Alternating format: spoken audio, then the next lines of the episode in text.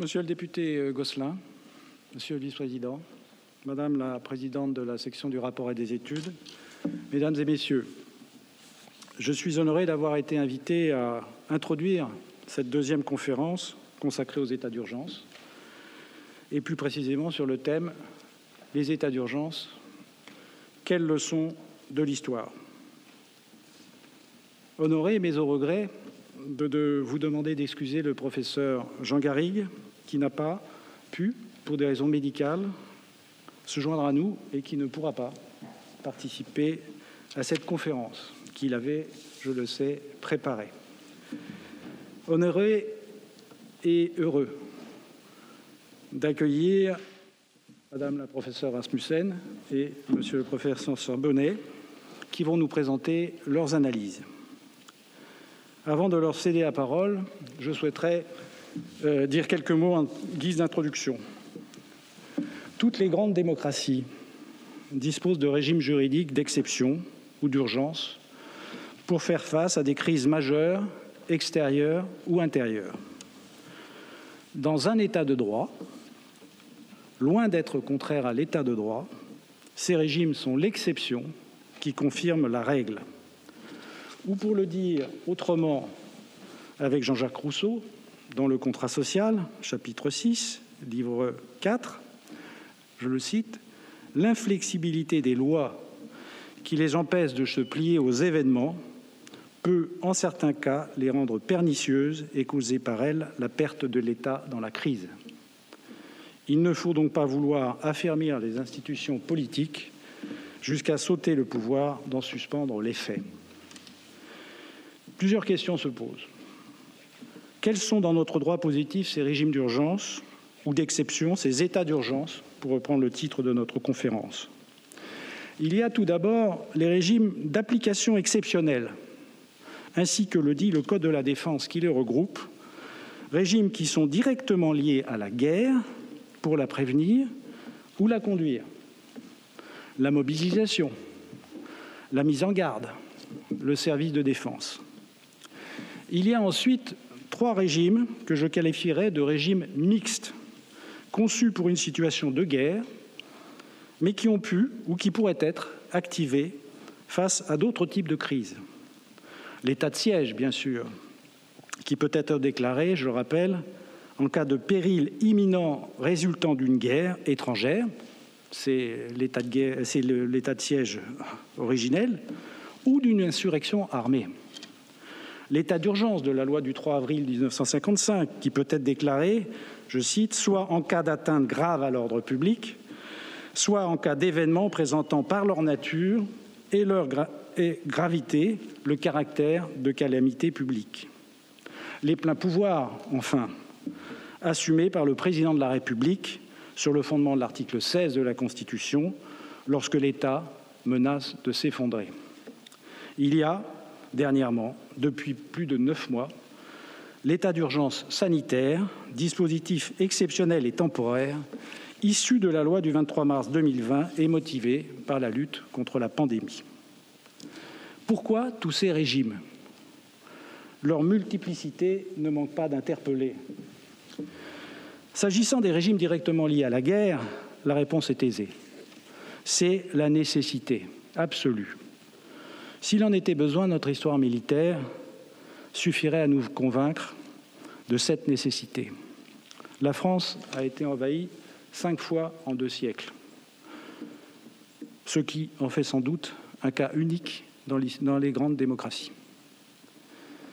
En tout cas, il n'est pas interdit un pays comme le nôtre, ayant sa place et ses responsabilités dans le monde, dans un monde bien dangereux et bien imprévisible, d'avoir de la mémoire. S'agissant des autres régimes que j'ai qualifiés de régimes mixtes, la réponse est à rechercher dans notre histoire politique et institutionnelle. En deux siècles se sont succédés plus d'une douzaine de régimes politiques, y compris cinq républiques, dont la naissance et l'existence ont été marquées par nombre d'émeutes, de journées révolutionnaires et par plusieurs coups d'État ou tentatives de coups d'État. À quelle occasion ces régimes mixtes, ces états d'urgence, au sens de notre sujet de ce soir, ont-ils été créés? Comment sont-ils entrés dans notre droit positif? Peut-on parler à cette occasion de loi de circonstance? Les lois de circonstance n'ont pas bonne réputation, soit synonyme de loi d'exception, soit encore de loi opportuniste. Elles servent également à illustrer un phénomène que j'appellerais de sédimentation législative.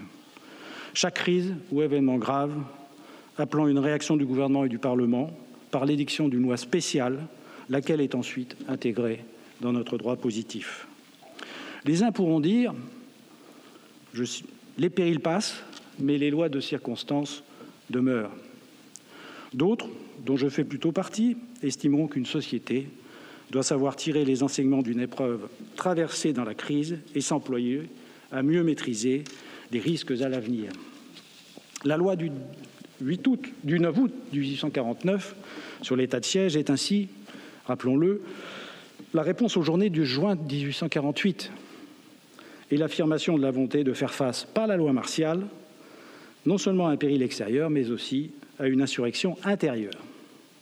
La loi du 3 avril 1955 sur l'état d'urgence est elle-même, comme l'a souligné le président Lasserre dans son propos introductif lors de cette conférence inaugurale à notre cycle de, euh, de conférences, une loi de circonstance dictée par la volonté de combattre la rébellion en Algérie sans conférer un statut militaire au FLN et rendue permanente afin de lutter contre des atteintes graves à l'ordre public ou contre des calamités publiques. L'article 16 de la Constitution lui-même n'est somme toute que la volonté de prévenir un nouvel effondrement tel celui de juin 1940.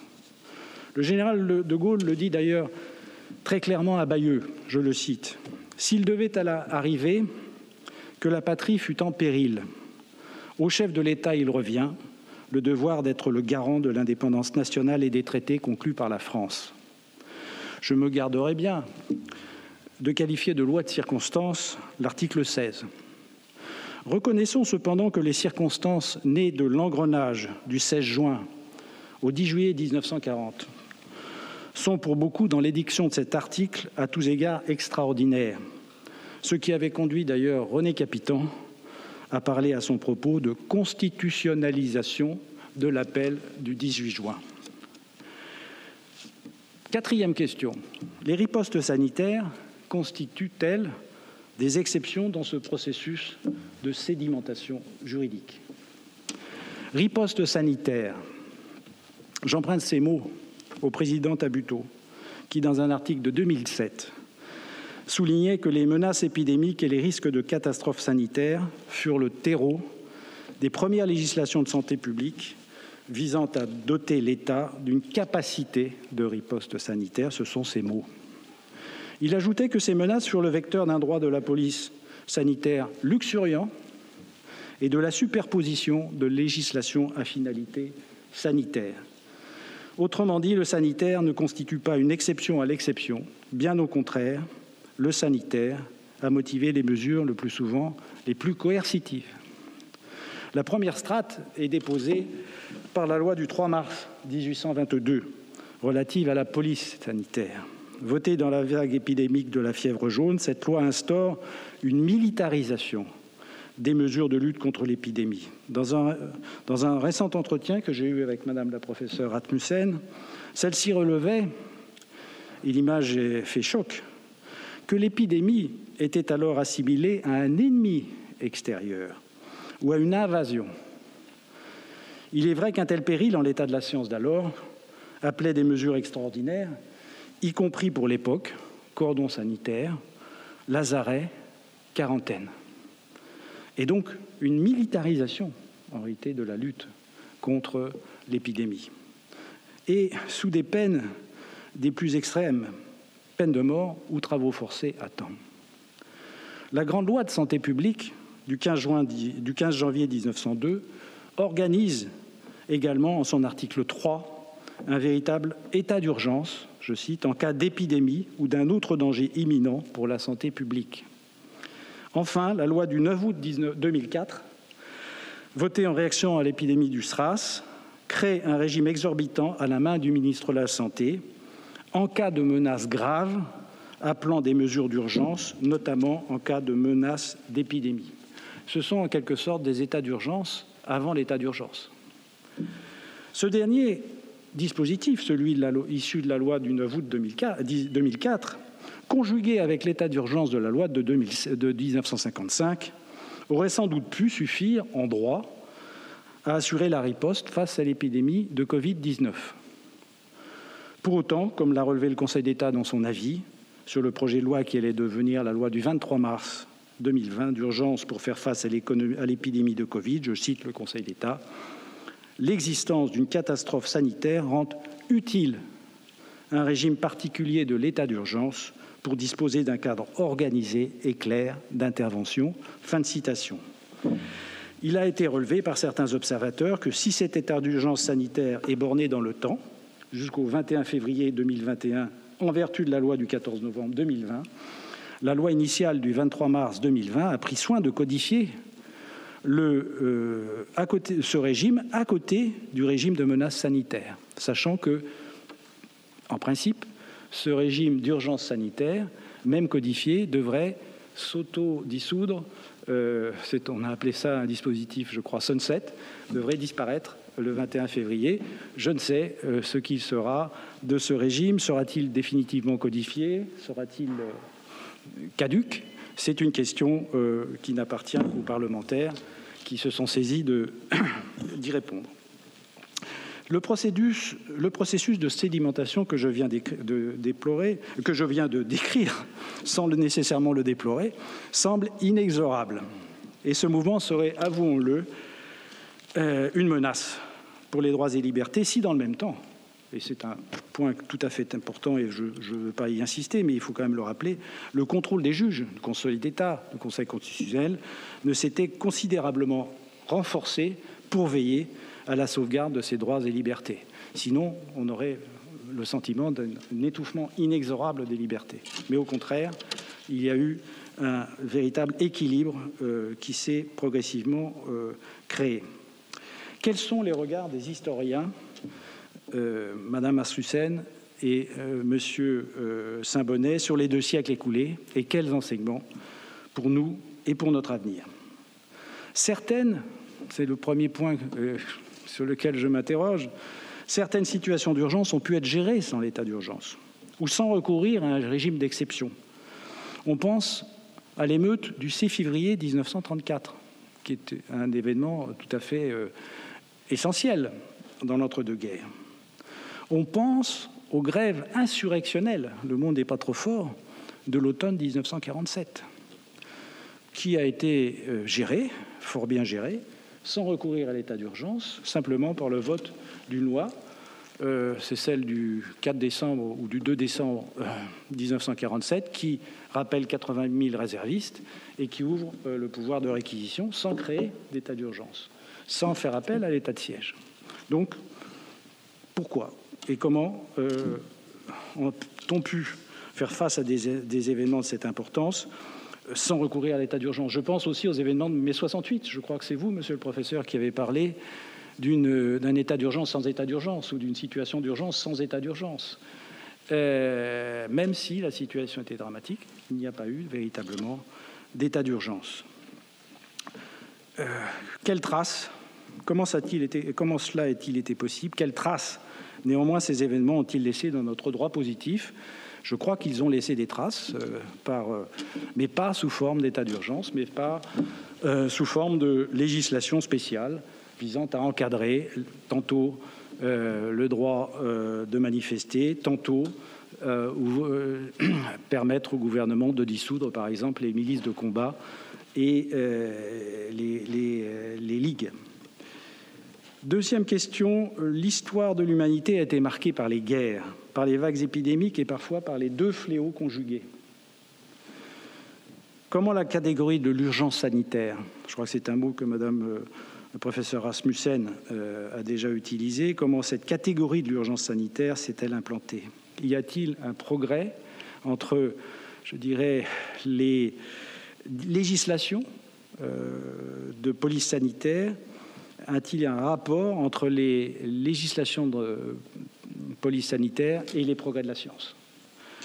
Comment a-t-on pu faire face aux grandes pandémies au XIXe et au XXe siècle, et notamment à la grippe espagnole de 1918-1920. Enfin, plus généralement, on semble observer au fil du temps une diversification, une diversification des finalités poursuivies par les régimes d'exception. Mon exposé l'a montré. Ce glissement semble avéré, mais que nous révèle-t-il Et ce point est, je crois, très important quant à la nature des menaces et surtout à leur perception par l'autorité politique et par la population. Je crois que le professeur Saint-Bonnet évoquera ce point, entre autres. Voilà, mesdames et messieurs, ce que je souhaitais vous dire en guise d'introduction avant de céder la parole à madame la professeure Rasmussen, puis à monsieur le professeur Saint-Bonnet.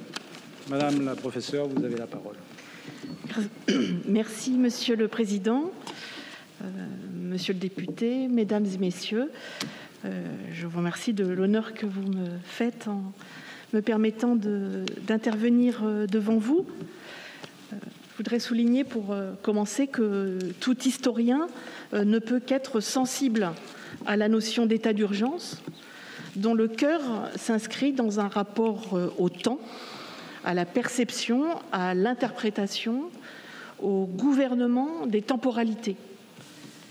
Parce que pour décider d'un état d'urgence, il faut décider de ce qu'est l'urgence, catégorie de la mesure et de l'expérience du temps, qui sont les objets de prédilection des historiens. Je proposerai donc quelques éléments de réflexion sur euh, l'urgence sanitaire que crée euh, la crise épidémique, telle que euh, l'histoire en a connue de façon récurrente dans la longue durée. Le rapport que le phénomène épidémique entretient avec le temps, c'est d'abord celui de la brutalité euh, de sa survenue, un coup de tonnerre dans un ciel serein. L'épidémie est une épreuve majeure dont l'impact démographique, social, économique, politique, culturel s'exerce sur les sociétés. Elle fait peser une menace de dislocation des collectivités, contraduites dans le passé, des manifestations de peur, de fuite, de stigmatisation, de quête de responsabilité et de bouc émissaire. L'épidémie et la mémoire de l'épidémie sont ainsi de puissantes fabriques d'imaginaire et de représentation collective. Cependant, l'horizon temporel auquel je voudrais me référer ici s'en tiendra à une séquence qui voit euh, l'irruption en Europe au XIXe siècle de nouvelles grandes épidémies, la fièvre jaune, le choléra, et de pandémies grippales jusqu'à la catastrophe sanitaire de la grippe espagnole. Cette séquence me semble configurer euh, la notion d'urgence sanitaire dont nous avons hérité, ainsi que les questions qu'elle pose à l'action publique et que vient euh, d'évoquer Monsieur le Président. J'envisagerai quatre euh, moments, dont le premier est euh, le temps des, des années choléra. Au XIXe siècle, l'urgence vient d'abord de l'accélération. Accélération que la première révolution industrielle et des transports fait subir à la circulation de l'épidémie, véhiculée par les bateaux à vapeur et par les trains. Elle est aussi la cause de l'expansion euh, mondiale de la circulation de maladies qui, d'épidémiques qu'elles étaient, deviennent pandémiques, tel le choléra, qui sort de son foyer écologique traditionnel du Bengale, ou la grippe russe de 1889, qui s'étend à travers le monde à la vitesse du chemin de fer. L'urgence est ensuite la catégorie à laquelle on recourt les responsables de l'action publique en matière de santé, qui s'affirme, action publique qui s'affirme au XIXe siècle, sous le nom de police sanitaire, puis d'hygiène publique, puis de santé publique.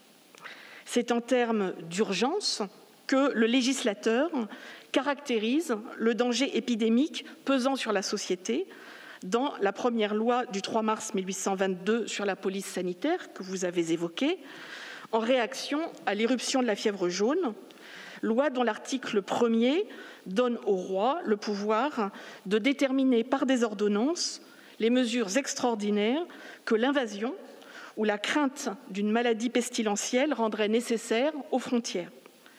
La loi prévoit aussi une délégation de pouvoir aux autorités administratives pour appliquer provisoirement, dans des cas d'urgence, le régime sanitaire à des portions euh, du territoire, donc un pouvoir d'exception.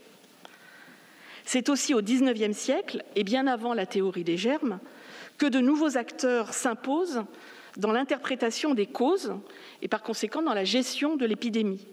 Ce sont les scientifiques. Les savoirs sur l'origine et la propagation des épidémies sont alors multiples et objets de controverses publiques. Ainsi, du grand débat sur le choléra qui anime la scène médicale des années 1830 pendant près d'un demi-siècle, qui oppose les contagionnistes qui pensent que le choléra est une maladie contagieuse, c'est-à-dire à transmission euh, interhumaine, aux infectionnistes qui défendent la causalité miasmatique du choléra issue de l'environnement, des météores, du sol, de l'atmosphère. C'est une controverse d'importance pour l'action publique.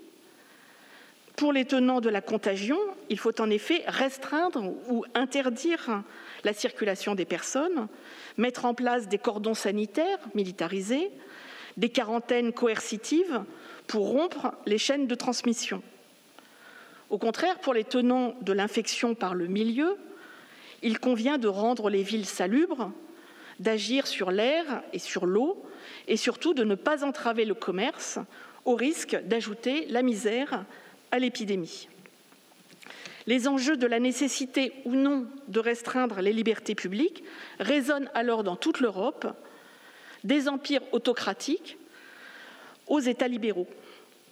L'enjeu économique, opposé à la raison sanitaire, est aussi au cœur du débat. Quant aux scientifiques, leur position, bien que diverse et évolutive, constitue de plus en plus une source de légitimité euh, de l'action.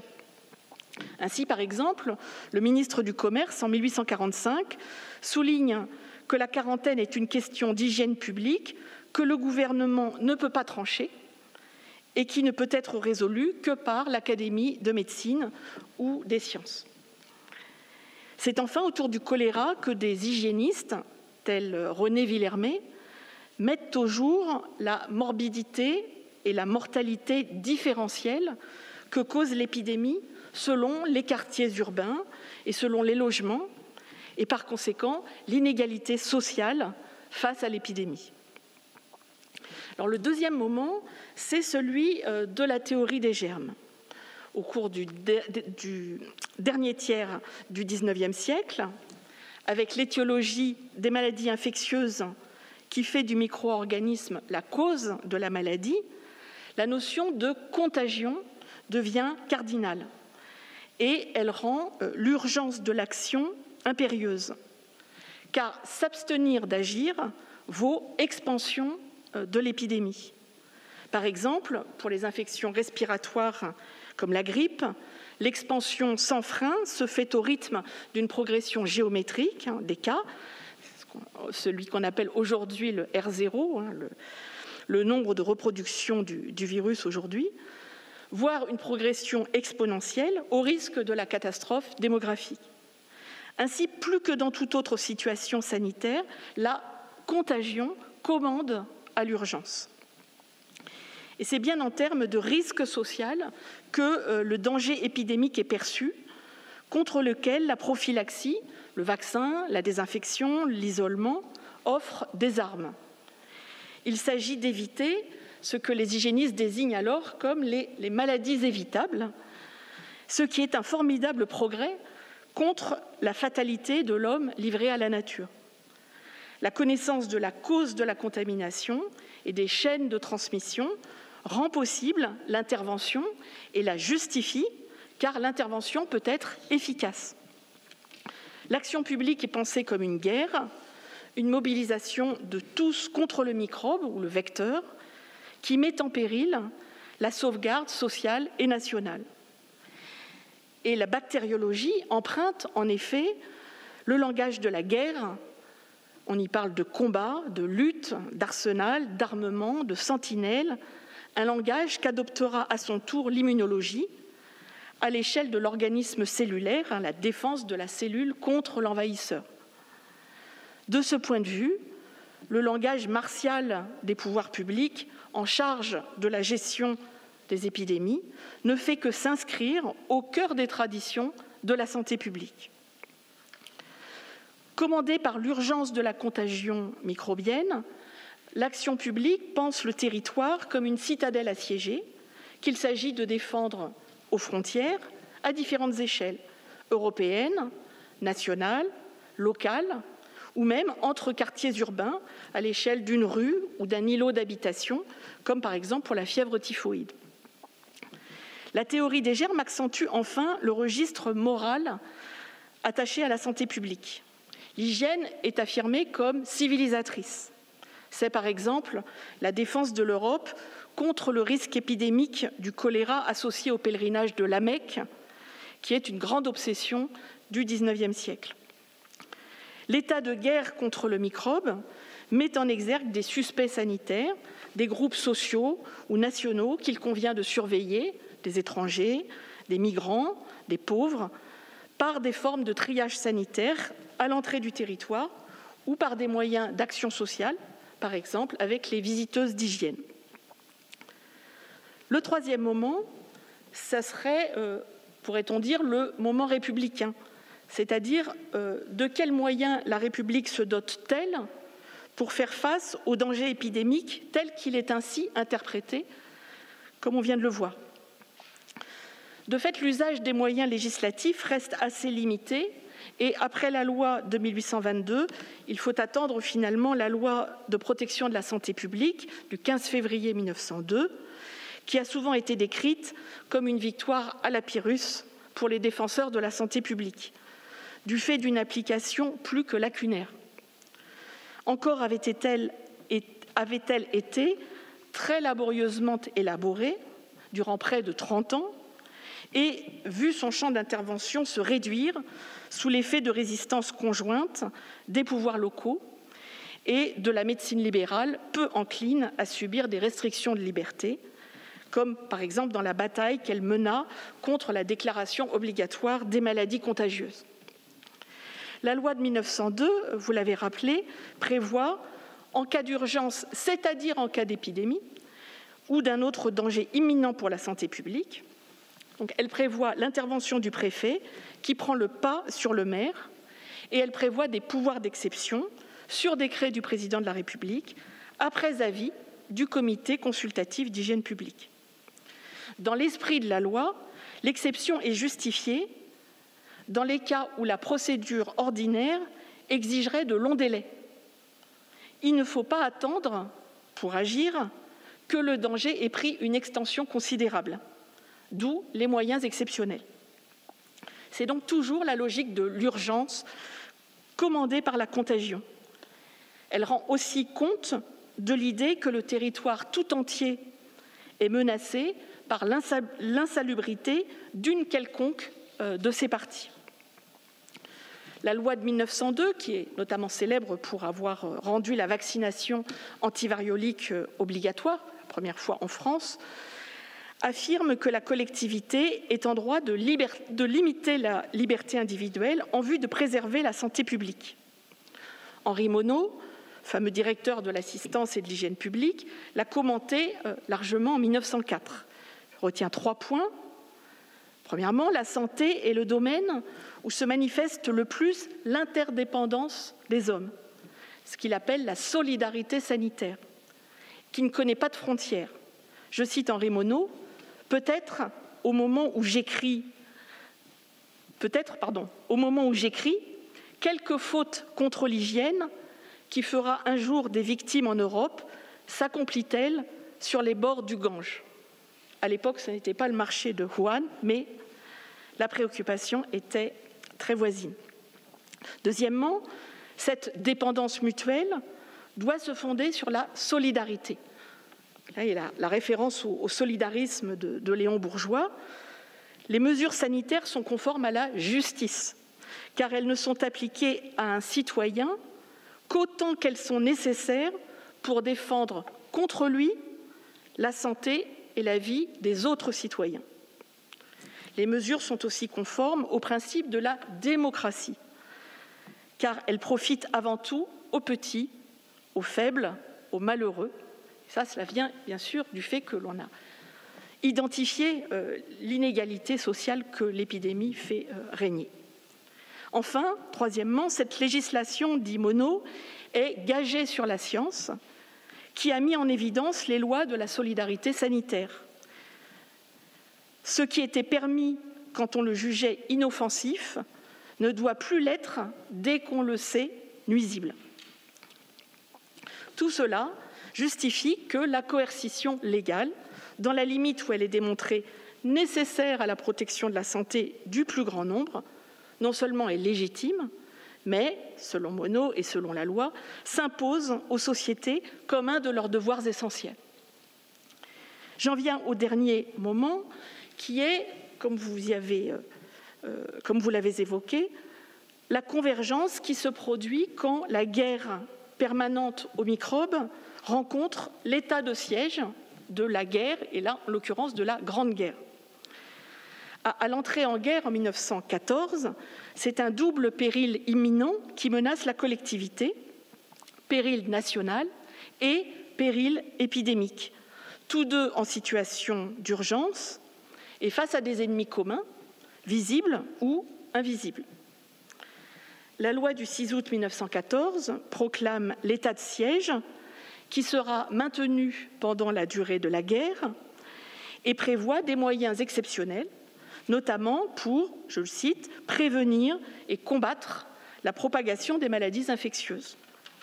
Et ce danger épidémique n'est pas un vain mot, puisque tout au long du XIXe siècle, les épidémies dans le sillage des guerres ont tué plus que le champ de bataille, et notamment ont tué les troupes davantage que, que le feu.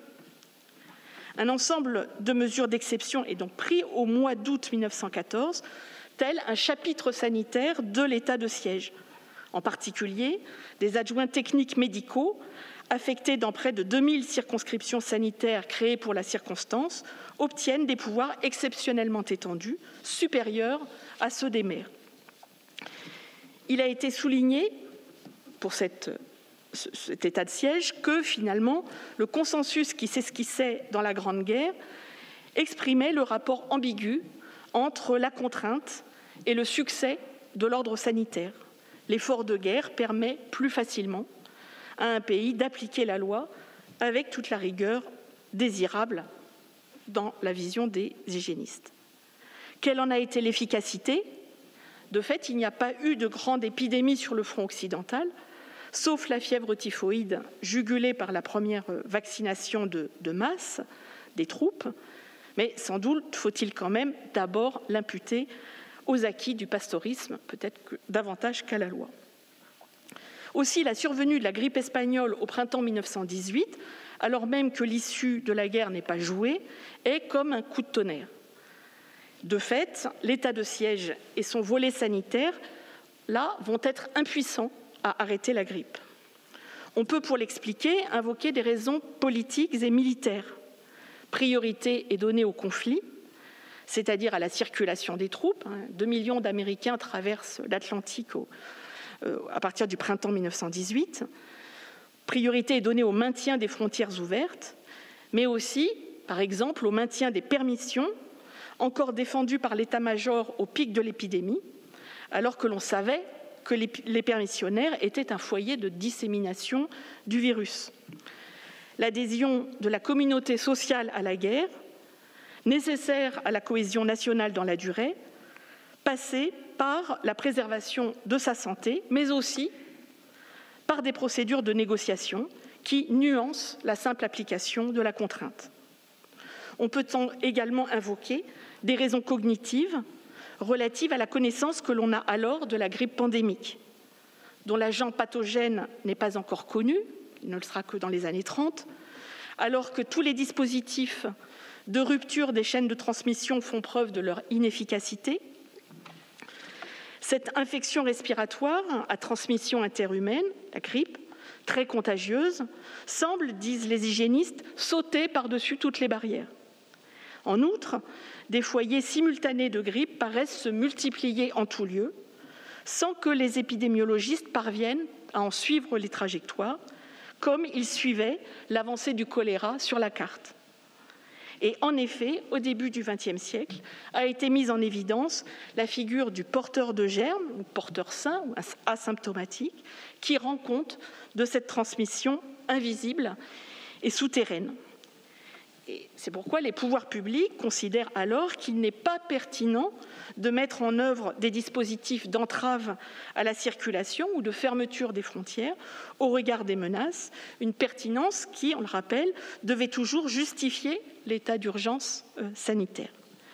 Pour conclure en, deux mots, euh, d'une part, euh, le ministre anglais de la Santé dit à la sortie de l'épidémie de grippe elle est largement un problème interne à chaque nation.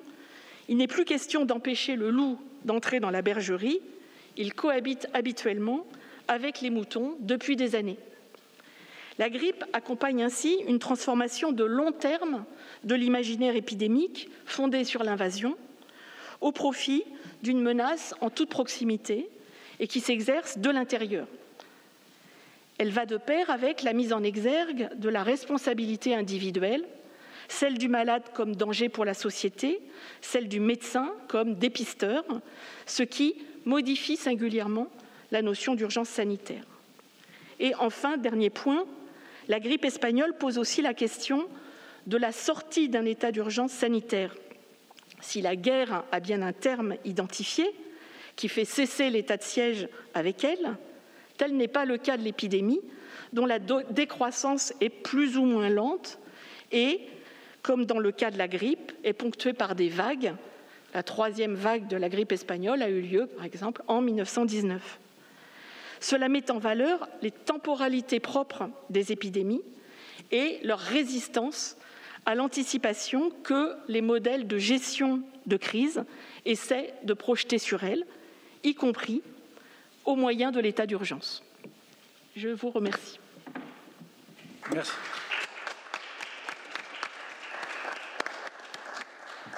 Merci beaucoup, Madame le, professeur. Euh, votre exposé euh, fait apparaître euh, les, résonances multiples entre cette histoire et ce que nous vivons dans un temps plus court. Survenance, un coup de tonnerre dans un sèche serein. C'est ce qui nous est arrivé, je dirais, l'hiver dernier. Une épreuve majeure pour la société tout entière, c'est celle que nous avons traversé au printemps et que nous continuons de traverser. Nous et les autres, tous les autres, tous les autres pays. La lutte contre l'épidémie, d'emblée commandée par l'urgence et pensée comme une guerre. Le président de la République, chef de l'État, a évoqué la guerre. L'invasion, l'ennemi qui rôde. On voit bien immédiatement la métaphore guerrière et derrière cette métaphore, je dirais, cette nécessité pour la société tout entière de se saisir et de combattre. Tout entière, oui, mais on voit aussi la dialectique entre les libertés individuelles et la protection collective. Vous avez évoqué aussi, Léon Bourgeois, la solidarité. Se protéger, euh, c'est d'abord protéger les autres. Euh, l'altruisme face à l'égoïsme. Vous avez aussi euh, évoqué ou mentionné la difficulté des arbitrages entre évidemment la protection collective et les droits individuels, les libertés individuelles. Vous avez aussi évoqué, et je dirais le retentissement, enfin, euh, ça fait tout à fait écho à des débats euh, du printemps, mais aussi des débats qui sont encore plus forts aujourd'hui, entre le sanitaire et l'économique. La vie sociale s'arrête, la vie économique s'arrête, au nom de la santé, certes, mais on voit, dans le passé, euh, ce débat existait, comme il existe aujourd'hui. Euh, le rôle de la science. Cette déclaration du ministre de, la Santé euh, en 1845, disant finalement c'est pas aux politiques ou à l'État de s'en saisir, c'est à l'Académie des sciences d'apporter des réponses. On voit cette dialectique entre la décision politique et le savoir scientifique. Euh, toute chose, et on pourrait poursuivre, enfin votre exposé, je dirais, se prête à, cet euh, exercice. Je me suis simplement borné à relever quelques ressemblances, mais elles sont absolument euh, sidérantes. sidérantes. En, tout cas, je vous remercie vivement et je passe la parole à monsieur le professeur Saint-Bonnet. Bien, merci beaucoup, monsieur le, président. Je tiens aussi à adresser mes remerciements à la présidente de Bois d'Effre ainsi qu'à l'ensemble de la, section du rapport et des études. Euh, dans le temps qui m'est imparti, je souhaiterais euh, développer deux axes d'évolution de la question de l'urgence, deux axes qui convergent. Le premier est un axe très, juridique. Je vais essayer d'envisager l'évolution euh, de l'invocation de l'urgence dans un contexte de, croissance de la pression normative. Euh, pour le dire de manière un petit peu simple, plus les États voient leurs activités encadrées légalement, et plus il leur faut invoquer l'urgence pour pouvoir agir. Ce qui revient à cette situation un petit peu paradoxale, euh, d'états d'urgence de plus en plus longs et de plus en plus fréquents, où l'argument de l'urgence décrit moins la gravité d'une situation donnée que l'ampleur des atteintes que l'on croit nécessaire d'infliger aux droits et aux libertés. Si ce niveau, comme c'est le cas dans notre État de droit, dans notre démocratie, est élevé. Ce qui revient à dire que l'état d'urgence ne décrit pas tant l'ampleur d'un péril que le niveau de protection des droits et libertés à un moment donné. Le second axe d'évolution euh, est au contraire extrêmement euh, concret. Il touche à l'évolution de la manière dont euh, les États sont menacés. Autrement dit, aux fins que poursuivent ceux qui les menacent. Quand les objectifs de nos ennemis étaient précis et limités, conquérir un territoire, renverser un gouvernement, l'état d'exception était puissant, violent, intense, mais il était souvent circonscrit dans l'espace et dans le temps, à une zone donnée, pour quelques jours au, maximum quelques mois. Aujourd'hui, tandis que l'objectif de l'ennemi est imprécis et lointain, le but des djihadistes hein, est de transformer l'intégralité de l'univers en une sorte de Ummah universelle, et que leurs objectifs à court terme sont, je veux le dire avec des guillemets, mais sont modérément ambitieux, tuer quelques innocents, s'attaquer à des symboles. L'état d'urgence est moins puissant, il est moins envahissant. En revanche, il s'impose sur l'ensemble du territoire et pour un temps plus long. Et une observation similaire, me semble-t-il, s'applique relativement à la crise sanitaire, avec cette différence, c'est que le virus, lui, n'a pas d'objectif du tout. Ce n'est pas un ennemi à proprement parler, il n'a pas de stratégie, il est un virus, c'est-à-dire euh, un petit organisme vivant qui euh, trouve un environnement ou non pour euh, prospérer. Mais les mesures prophylactiques dans le monde plus ouvert dans lequel nous vivons, Madame Rasmussen l'a rappelé, les mesures prophylactiques doivent être généralisées à toute la population face à une menace très diffuse et pour une durée importante. Le temps de trouver un vaccin efficace et que, en outre, toute une population puisse en bénéficier. Bref, l'état d'urgence ici décrit moins la gravité d'une situation donnée, car ni les djihadistes ni le Covid ne mettent en péril l'existence de l'État, l'existence de la communauté politique, il décrit moins donc cette gravité que le besoin de réponse publique ou politique à ce que l'on ne comprend pas, à ce que l'on ne maîtrise pas, à ce qui est angoissant sans être considérablement létal. Alors je voudrais développer ces deux points très rapidement. Le premier concerne donc l'évolution de l'environnement normatif de l'urgence. Parler d'état d'exception dans le cadre de la monarchie absolue n'a pas grand sens si l'on considère que le roi n'est limité par personne, aucun contre-pouvoir, et par rien, aucun droit fondamental opposable. Et cela n'empêche pas la monarchie absolue d'invoquer l'urgence, la nécessité, mais davantage pour des raisons de bonne politique, pour des raisons liées à l'acceptation de la décision rude qu'il est amené à prendre. Car si c'est un État absolu, la monarchie d'Ancien Régime est très loin d'être un État tout-puissant. Mais la Révolution va changer la donne. Dans un cadre constitutionnel contraignant, on ne saurait tolérer de mesures extraordinaires qui ne se conforment pas à la légalité ou à la constitutionnalité. D'où la naissance d'une autre légalité, ce que l'on a appelé la légalité d'exception, une deuxième légalité en marge de la légalité normale, susceptible d'habiller par la force de, du droit les mesures les plus rudes. On ne s'intéresse au départ que aux zones frontalières, les forteresses, les places de guerre susceptibles d'être placées en état de siège, en vertu de cette euh, loi des, 8 et 10 juillet 1791, l'état de siège militaire qu'évoquait le président Pêcheur. S'agissant des, villes de l'intérieur placées en état de siège, la légalité des mesures était évidemment très, très incertaine, sinon en vertu d'une loi qui étendait la loi de 1791 en 1797. Mais retournons une chose. Beaucoup d'actions à l'intérieur étaient des actions tout simplement illégales. Et plus l'action est illégale, plus elle est fragile juridiquement, et plus on se hâte de revenir à la légalité normale.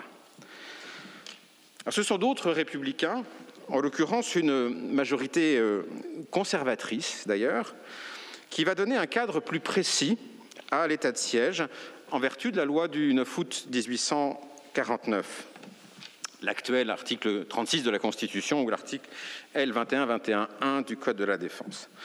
Le principe désormais est le suivant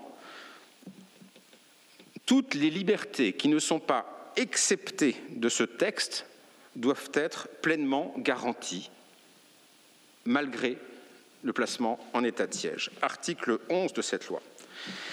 Il n'en reste pas moins que l'objectif est avant tout que l'état de siège ne dure pas.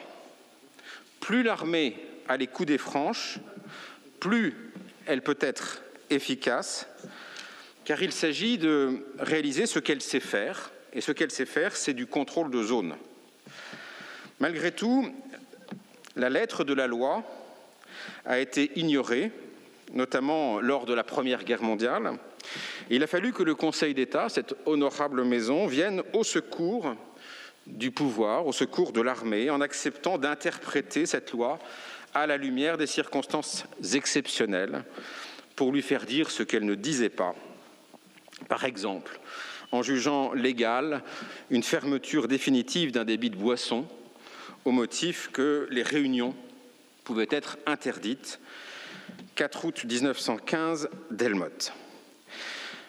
Par rapport à cette époque de la Première Guerre mondiale, et même de celle de l'état d'urgence de l'époque de la guerre d'Algérie, ce n'est pas tant la mansuétude du juge administratif à l'égard des autorités qui a évolué, car elle n'est pas moindre aujourd'hui.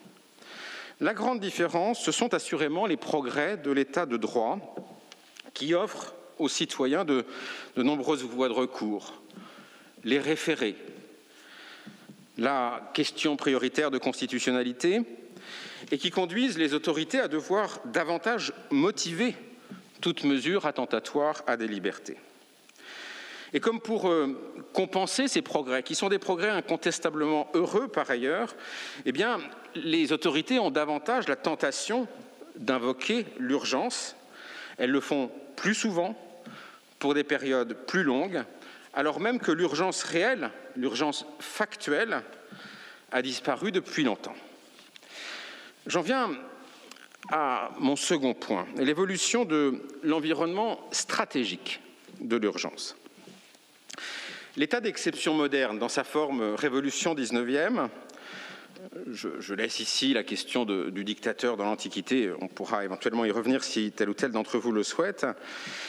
La, problématique de l'état euh, d'exception moderne est liée est né dans un contexte de guerre westphalienne, c'est-à-dire de, guerre interétatique. Les, les enjeux de ces guerres étaient principalement territoriaux, et les batailles, relativement brèves, se, se déroulaient sous la forme d'un face-à-face sur un front entre des armées réglées. Périmètre limité, durée limitée de l'état de siège, car l'issue du conflit était assez vite connue. Quand on a utilisé l'état de siège contre des ennemis intérieurs, avant comme après la loi de 1849, on a bouclé des quartiers, des villes, rarement des départements. On a nettoyé ces zones à coup de perquisitions administratives, à coup de couvre-feu, à coup d'éloignement. Les opérations étaient violentes, fulgurantes, mais elles étaient brèves et circonscrites. Il faut reconnaître que les révolutions du XIXe siècle ont souvent réussi. Et donc les régimes constitutionnels avaient des raisons objectives de se méfier. Mais dès la fin du XIXe siècle, ceux qui ont menacé l'État avaient des objectifs moins faciles à réaliser. Les anarchistes, c'est une perspective d'assez long terme que de réaliser l'anarchie. Et également des objectifs moins spatialisés, on songe aux guerres de partisans marxistes ou aux guerres de guérilla en faveur de l'indépendance de tel ou tel territoire. Les menaces étaient moins nettes, plus diffuses, mais aussi plus inscrites dans la durée. Et face à une menace diffuse et durable, eh bien, il faut mettre en œuvre des politiques publiques nouvelles, par exemple des politiques publiques de, de renseignement, et l'on voit que la frontière entre le normal et l'exceptionnel se brouille la situation n'est jamais vraiment critique, mais elle n'est plus jamais, ou en tout cas elle n'est pas non plus vraiment calme, vraiment sécurisée. C'est donc dans ce contexte que l'on met durablement en œuvre des législations d'exception, comme l'état d'urgence entre 2015 et 2017, pour ensuite le faire entrer dans le droit qu'on appelle un peu rapidement le, droit commun, ou en tout cas le, droit des circonstances euh, normales. Mais il va de soi que la lutte contre le terrorisme a peu à voir avec l'urgence, car c'est un combat de long terme. L'urgence, pendant longtemps, à partir de 2016 et 2017, eh bien, n'a, plus, n'a plus été qu'un argument adressé aux juges pour euh, réaliser certaines mesures ou adressé aux populations. Mais cette urgence ne caractérisait plus, me semble-t-il, un état d'exception. Alors je voudrais finir en évoquant une chose qui me semble très, très importante. L'état d'urgence ne se substitue pas à l'action. Il n'est pas une action, mais il est un simple cadre. Et pourtant, et pourtant, s'il n'est pas une action, sa formule, la formule je déclare l'état d'urgence, est une formule assurément performative. Elle donne l'impression par elle-même que l'on agit. C'est cette dernière caractéristique de l'évolution que, que j'aimerais décrire. L'ancien état d'exception était d'abord une action et le cadre juridique suivait, tant bien que mal, parfois a posteriori, avec des validations, avec la jurisprudence des circonstances exceptionnelles. Bref, on bricolait un peu, mais on agissait d'abord, et puis ensuite, c'est bien le, droit était là pour euh, accorder en quelque sorte un bill de pardon. Euh, mais le nouvel état d'exception, ou le nouvel état d'urgence, est d'abord un cadre juridique, un peu parfois un slogan, et en second lieu, une action.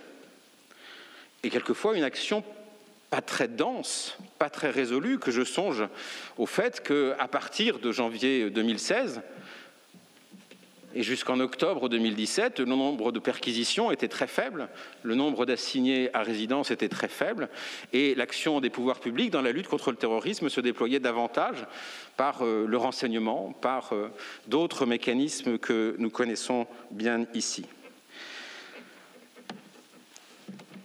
En réalité, tout cela pour une raison, à mon avis, extrêmement compréhensible, parce que la lutte contre le terrorisme n'est pas une lutte qui relève de l'état d'urgence, il est devenu tout simplement une politique publique.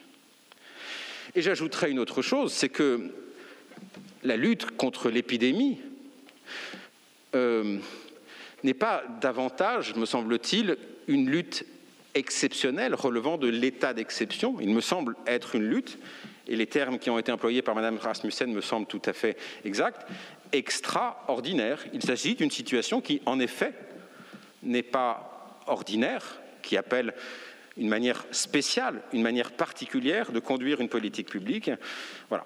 Donc j'ai essayé de, décrire euh, cette, cette, évolution euh, de, l'état d'urgence et je crois évidemment euh, assez souhaitable eh bien, que nous rendions à l'urgence, si je puis dire, ces, ces lettres de noblesse, c'est-à-dire quelque chose qui relève de la notion d'exception ex ce qui est hors de prise. Ni l'épidémie, ni le djihadisme ne sont hors de prise, même s'ils ne sont pas encore des victoires pour lesquelles nous avons en effet vaincu. Merci de votre attention.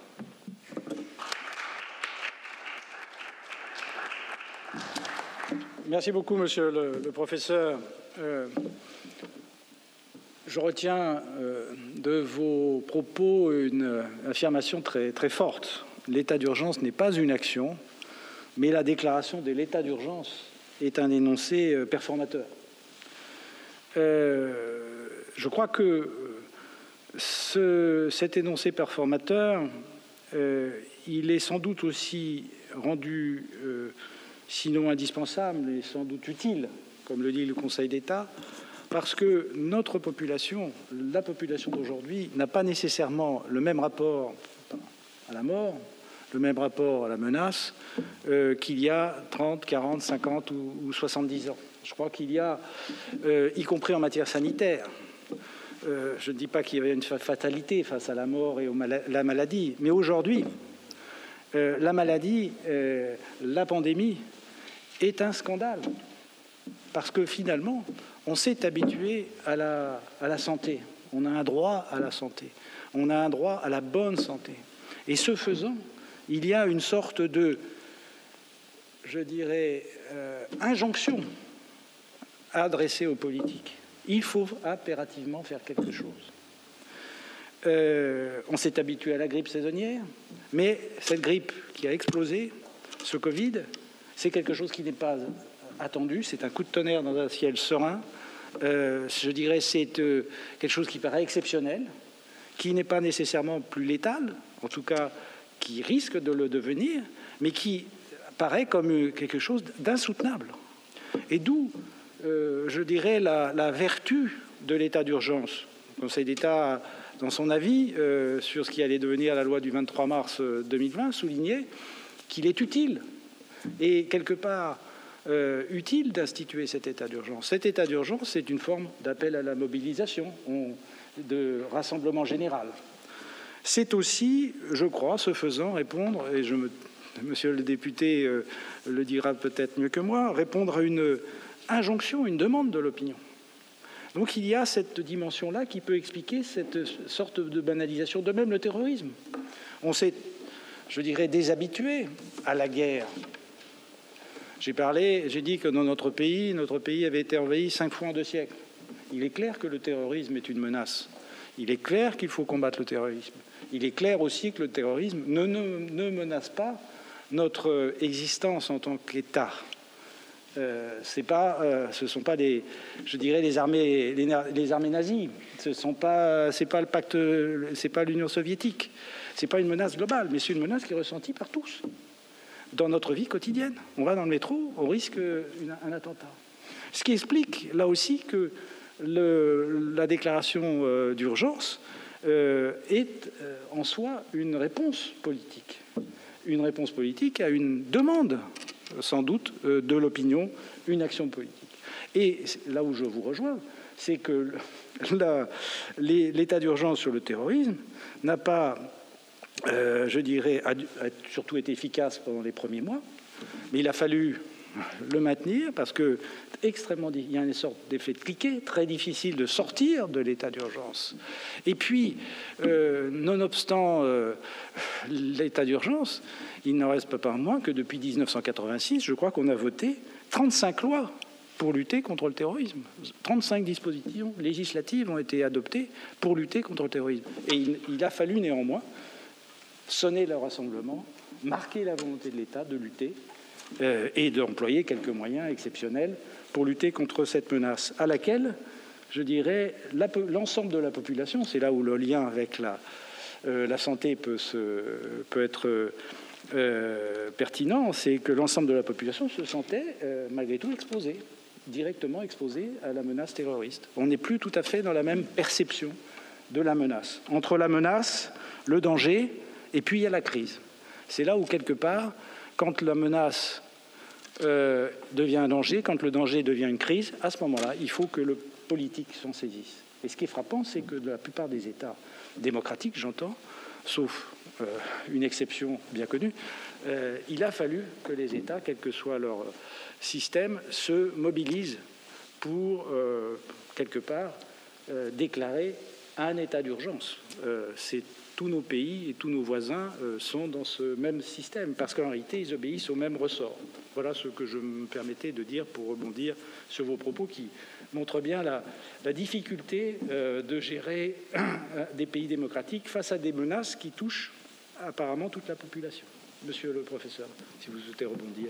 D'un mot, je, crois que nous partageons l'analyse et puis euh, pour arriver à, des, conclusions qui divergent un, petit peu, mais je, crois en effet que la notion d'urgence a deux vertus, qui est une, vertu rassurante et une vertu symétriquement opposée, qui est d'être anxiogène. Euh, mais effectivement, sa vertu rassurante et sa vertu mobilisatrice, elle n'est pas du tout euh, inutile. Et je ne suis pas du tout de ceux qui, sont hostiles quand euh, à la veille de la COP 21, eh euh, des terroristes étaient en train de circuler ici ou là, eh il a fallu déclarer cet état d'urgence. Je ne suis pas non plus hostile au fait que nous ayons euh, déclaré l'état d'urgence le 23 mars 2020, parce qu'il y avait un moment où effectivement il fallait que la, population euh, sente cette action. Mais en revanche, je crois qu'il faut ne pas confondre la dimension euh, très performative du moment déclaratif, et ensuite l'autre dimension qui est la dimension de, pérennisation, parce que si on est en permanence en état d'urgence alors que plus personne euh, ne, vit cette urgence au sens euh, réel du terme, c'est-à-dire une pression des faits absolument irrésistible, alors eh bien, on ouvre la voie à la critique de ceux qui, à mon avis, n'ont pas entièrement tort, qui disent eh bien, nous sommes en état d'urgence permanent, ce qui est évidemment un oxymore absolu. Euh, donc je crois qu'une fois que cet effet blast, hein, cet effet puissant de la déclaration d'état d'urgence euh, est passé, eh bien, il faut revenir au calme. Nous sommes dans le cadre d'une politique publique, conduire et adopter éventuellement euh, des lois qui soient des, lois qui réduisent les libertés pour faire face à un péril épidémique, tout, ça, mais dans le cadre d'un débat démocratique apaisé. Et je note que bien souvent, eh bien, l'urgence est un argument d'autorité qui a vocation à faire cesser le débat. Euh, j'en parle devant un député de la République. Je crois que euh, lorsque L'actuel ministre de la Santé est rentré dans, l'hémicycle consterné parce que euh, eh les députés, euh, à cause d'un problème de jauge, avaient osé ne pas proroger l'état d'urgence, avec une, sorte de, de, consternation. Mais non, c'est un débat démocratique qui me semble être possible et qui me semble être heureux.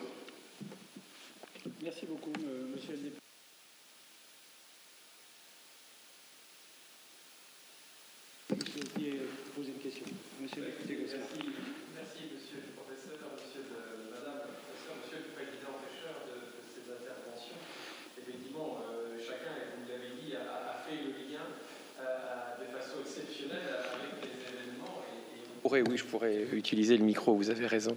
Chacun pourrait avoir en tête cette formule euh, euh, de, répétition euh, de jours un peu sans fin en, réalité. Et, quand on évoque les ordonnances pour Charles X, au profit de Charles X, peut-être Louis XVIII, non, c'est 1822, donc ça sera Louis XVIII, quelle, similitude avec des ordonnances aujourd'hui, même si le contexte juridique et, l'acception n'est pas tout à fait la, même.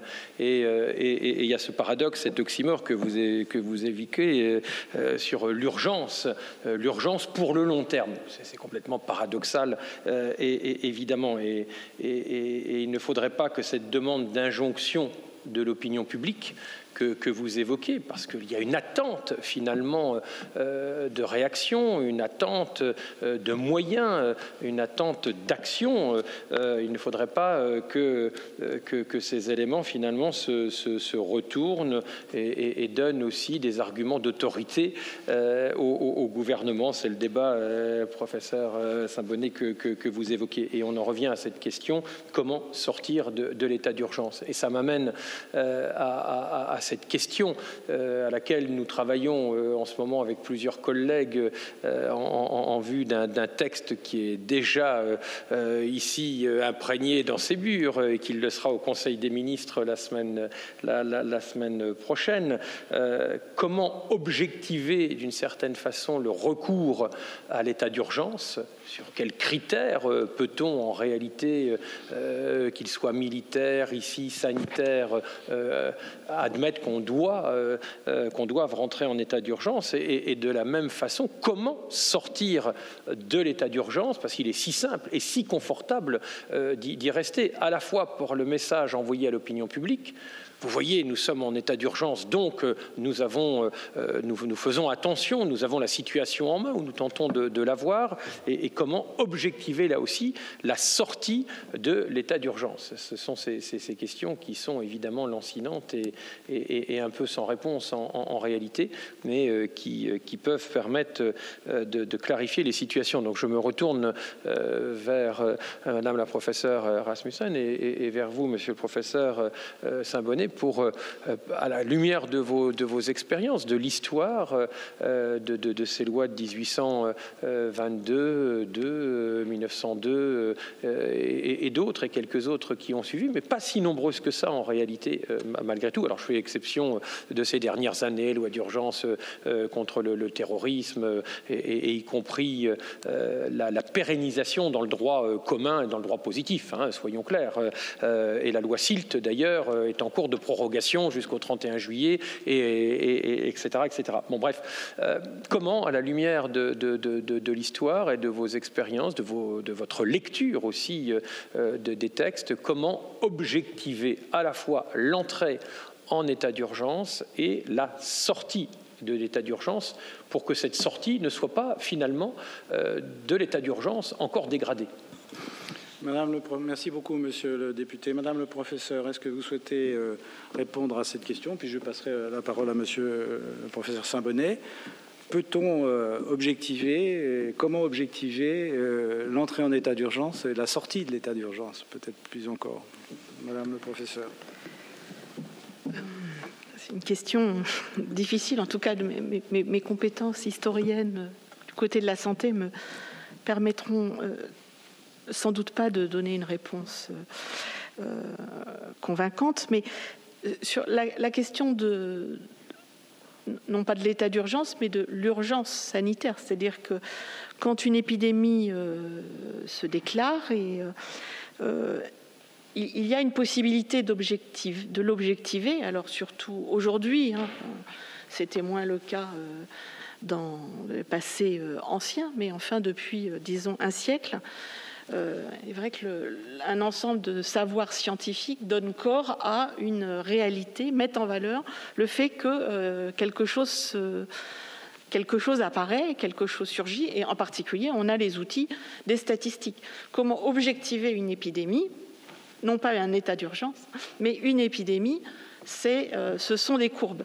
Nous savons combien nous avons été euh, bombardé, si j'ose dire, de chiffres de toutes sortes, hein, avec une très grande difficulté. avec la, multiplicité des registres, des chiffres qui eux-mêmes prêtent à controverses, interprétations très, très diverses, des chiffres de mortalité, des chiffres de morbidité, mais euh, qui posent des très délicats problèmes de qu'est-ce qu'un cas, tant qu'on ne connaît pas le virus, en plus, euh, donc dans l'épidémie de Covid, un, virus inconnu, donc une, situation euh, il faut bien prendre en compte la, nouveauté hein, de, quelque chose qu'on ne connaît pas. Donc l'objectivation se construit, et je dirais c'est peut-être plus facile d'objectiver une fin parce qu'on voit des courbes. Hein, par exemple, un, collègue, Frédéric Vagneron, qui a travaillé sur euh, l'histoire de la grippe, euh, de la grippe pandémique hein, et de la grippe pandémique moderne, qui montre bien comment la grippe de 1889-90, eh bien, en fait, on en voit la fin dans, la presse par des, chiffres, des cas, et qui finalement progressivement, elle, euh, disparaît. Donc il y a une objectivation de la, de, la menace, parce que quand la menace épidémique disparaît, euh, de fait, euh, la, menace sanitaire n'a plus d'objet, hein, dans ce qui est sans doute un cas bien différent de la menace terroriste qui ne, qui ne s'éradique pas. Alors encore que, en matière de santé, le rêve d'éradication a été un rêve euh, caressée euh, pour un certain nombre de maladies, atteint pour la variole, mais euh, malheureusement pour le moment, elle est la seule à être restée cette maladie qui a disparu. Mais là, je parle des, événements épidémiques. Donc, objectiver un état d'urgence. effectivement, c'est-à-dire trouver les, paramètres qui rendent compte. Donc, c'est ce que j'ai essayé d'exprimer euh, tout à l'heure. Il y a, dans, le cas des maladies euh, infectieuses, contagieuses, il y a quand même une, urgence de euh, la dissémination. On a bien vu combien les mesures de confinement, quand elles ont été édictées, elles ont finalement, il leur a été reproché très rapidement d'avoir été trop tardives, c'est-à-dire qu'il leur est reproché à la fois d'être trop d'être liberticide, mais aussi finalement d'avoir été prise à un moment où euh, il était euh, déjà difficile, enfin l'épidémie pouvait être, pouvait être déjà hors de contrôle. Donc effectivement, il y a euh, une grande difficulté à, à, mettre en valeur un point de départ et je dirais de, de, faire correspondre aussi ce point de départ avec une acceptation, une acceptabilité sociale de l'action à mener. Parce que tant que l'épidémie n'est pas visible, il est quand même extrêmement difficile d'agir et de prendre des mesures, sinon d'exception, quand bien même elles ne seraient qu'extraordinaires, de le faire contre une épidémie qui n'est pas là, qui ne cause pas de dégâts, mais qui peut-être en causerait si on la laissait faire, c'est quand même un seuil euh, extrêmement difficile. Et euh, je vous rejoins, monsieur le député, de ce point de vue, la question de l'objectivation et, de comment on, montre euh, cet ennemi invisible. Tant qu'il est invisible, il est quand même euh, il est difficile de, faire euh, admettre les, mesures que l'on prend à son encontre. Et il n'est que de renvoyer à, la pandémie grippale de 2009, bien montrer que finalement la, grande menace ne s'est pas réalisée à la hauteur de ce qui avait été redouté et d'un ensemble de mesures prises notamment euh, le, vaccin, etc., etc., eh bien, euh, finalement, quand la menace n'advient pas, eh bien, il semble que euh, toutes ces, mesures étaient finalement exorbitantes par rapport au but qu'elles poursuivaient. Merci beaucoup, Madame. Monsieur le professeur Sambonnet. Oui, pour vous répondre, monsieur le député, sur la question de l'objectivité euh, ou de l'objectivation, je pense qu'il n'est pas complètement déraisonnable de faire un peu de droit. Et quand on fait du droit, eh bien, pour savoir quand on doit sortir de l'état d'urgence, eh on va peut-être savoir pourquoi on y est rentré. Euh, et il y a des critères. Dans la loi de 1849, eh bien, il y a euh, l'insurrection armée ou la guerre étrangère. dans l'article 16, on a les quatre critères avec en plus cumulés interruption des pouvoirs publics constitutionnels. Euh, et puis on a l'état d'urgence de la loi de 1955 euh, qui, évoque un péril éminent, imminent, pardon, résultant d'un trouble grave à l'ordre public. il ne suffit pas qu'il y ait un trouble grave à l'ordre public, il faut qu'il y ait un péril imminent. Est-ce qu'on est en situation de péril imminent pendant deux ans de suite? L'argument qui a été invoqué très fréquemment dans cette séquence-là, était de, dire mais oui, mais il pourrait y avoir un autre attentat. Oui, mais bien sûr qu'il pourrait y avoir un, autre attentat. Mais euh, le péril n'est pas imminent si on projette un éventuel autre attentat. Et ce n'est pas un péril imminent qui résulte parce que le premier attentat est déjà un petit peu lointain. Donc il me semble qu'il faut peut-être ici être un peu rigoureux sur le plan euh, juridique. Vous avez certainement euh, lu comme moi le, rapport très remarquable d'ailleurs de, Rimbourg et Poisson sur, euh, sur l'état d'urgence. On voit bien comment ça se transforme, comment on peut l'évaluer. C'est devenu une politique publique, ça n'est plus un état d'urgence au sens strict du, terme. Donc je, je crois que... Je vais vous donner un exemple qui m'a semblé absolument incroyable. Lorsque le ministre de l'Intérieur a entendu justifier euh, le passage de l'état d'urgence euh, sécuritaire dans la loi SILT, dans la loi de, 2017, euh, il était critiqué par des gens qui étaient issus du groupe Les Républicains en disant mais voilà, on retire l'état d'urgence, donc on prive l'État d'un certain nombre de moyens de se défendre. Euh, il se trouve que les moyens étaient absolument identiques dans la loi SILT. Et le ministre de l'Intérieur, euh, pour se défendre ou pour euh, argumenter, a dit Mais vous savez, s'il y avait un péril majeur et s'il y avait un attentat de masse, eh bien, je n'hésiterais pas un instant à rétablir l'état d'urgence. C'est donc que l'état d'urgence traduit tout à fait autre chose que un concept juridique. Il est sorti de ce concept juridique, il est devenu quelque chose qui, comme j'essaie de décrire tout à l'heure, est euh, une sorte de drogue dure, euh, drogue dure à la fois pour ceux euh, qui en sont rassurés en disant tiens on agit et une drogue dure et eh bien à la fois pour ceux euh, qui euh, sont aux commandes et j'ai beaucoup de respect beaucoup d'estime hein, pour ceux qui sont aux commandes ça ne doit pas être très facile et, qui ne supporteraient pas de se voir opposer l'objection de baisser la garde tandis qu'ils renonceraient à l'état d'urgence. Mais peut-être en sont-ils un peu responsable, parce que je crois qu'à invoquer l'état d'urgence alors qu'on n'est plus dans une situation d'urgence, mais dans une situation de gestion des affaires publiques, de gestion des politiques publiques sécuritaires, eh bien, il faut appeler un chat un chat et laisser sa place au débat contradictoire sur... Euh, voilà. Je, crois qu'en matière sécuritaire, c'est vrai en matière de défense hein, depuis les années 60, euh, on a traditionnellement un petit déficit de débat public et de délibération publique sur ces questions-là. On considère que les questions sécuritaires sont des questions régaliennes. On n'est pas là pour discuter, on est là pour agir. C'est une question qui est liée peut-être aussi à la tradition euh, gaulliste, à la formation de Charles de Gaulle, à la formation des militaires qui estiment que eh bien, euh, euh, la priorité doit être donnée à l'action plutôt qu'à la conversation et, que les, les, juristes sont d'aimables personnes, mais qu'elles sont plutôt des gens qui empêchent l'action plutôt qu'ils ne la favorisent. Monsieur le professeur, est-ce que je me tourne vers, les, vers la salle, vers nos amis journalistes ici présents, et ensuite vers euh, euh, François et vers Marie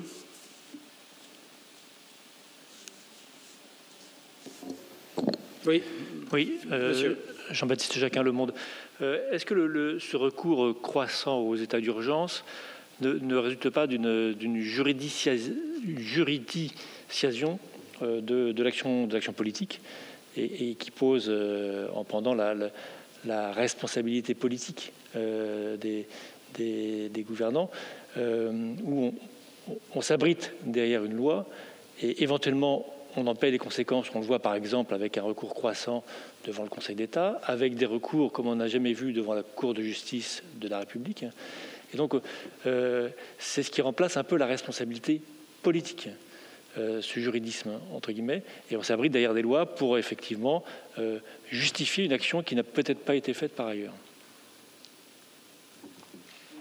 Professeur, madame, si vous Oui, je crois que c'est un, point que j'essaie de, montrer. Plus le niveau d'exigence de l'état de droit est élevé, et plus lorsqu'il faut réaliser une action assez, assez euh, résolue, assez forte, eh bien, euh, plus on veut euh, sécuriser juridiquement l'action publique.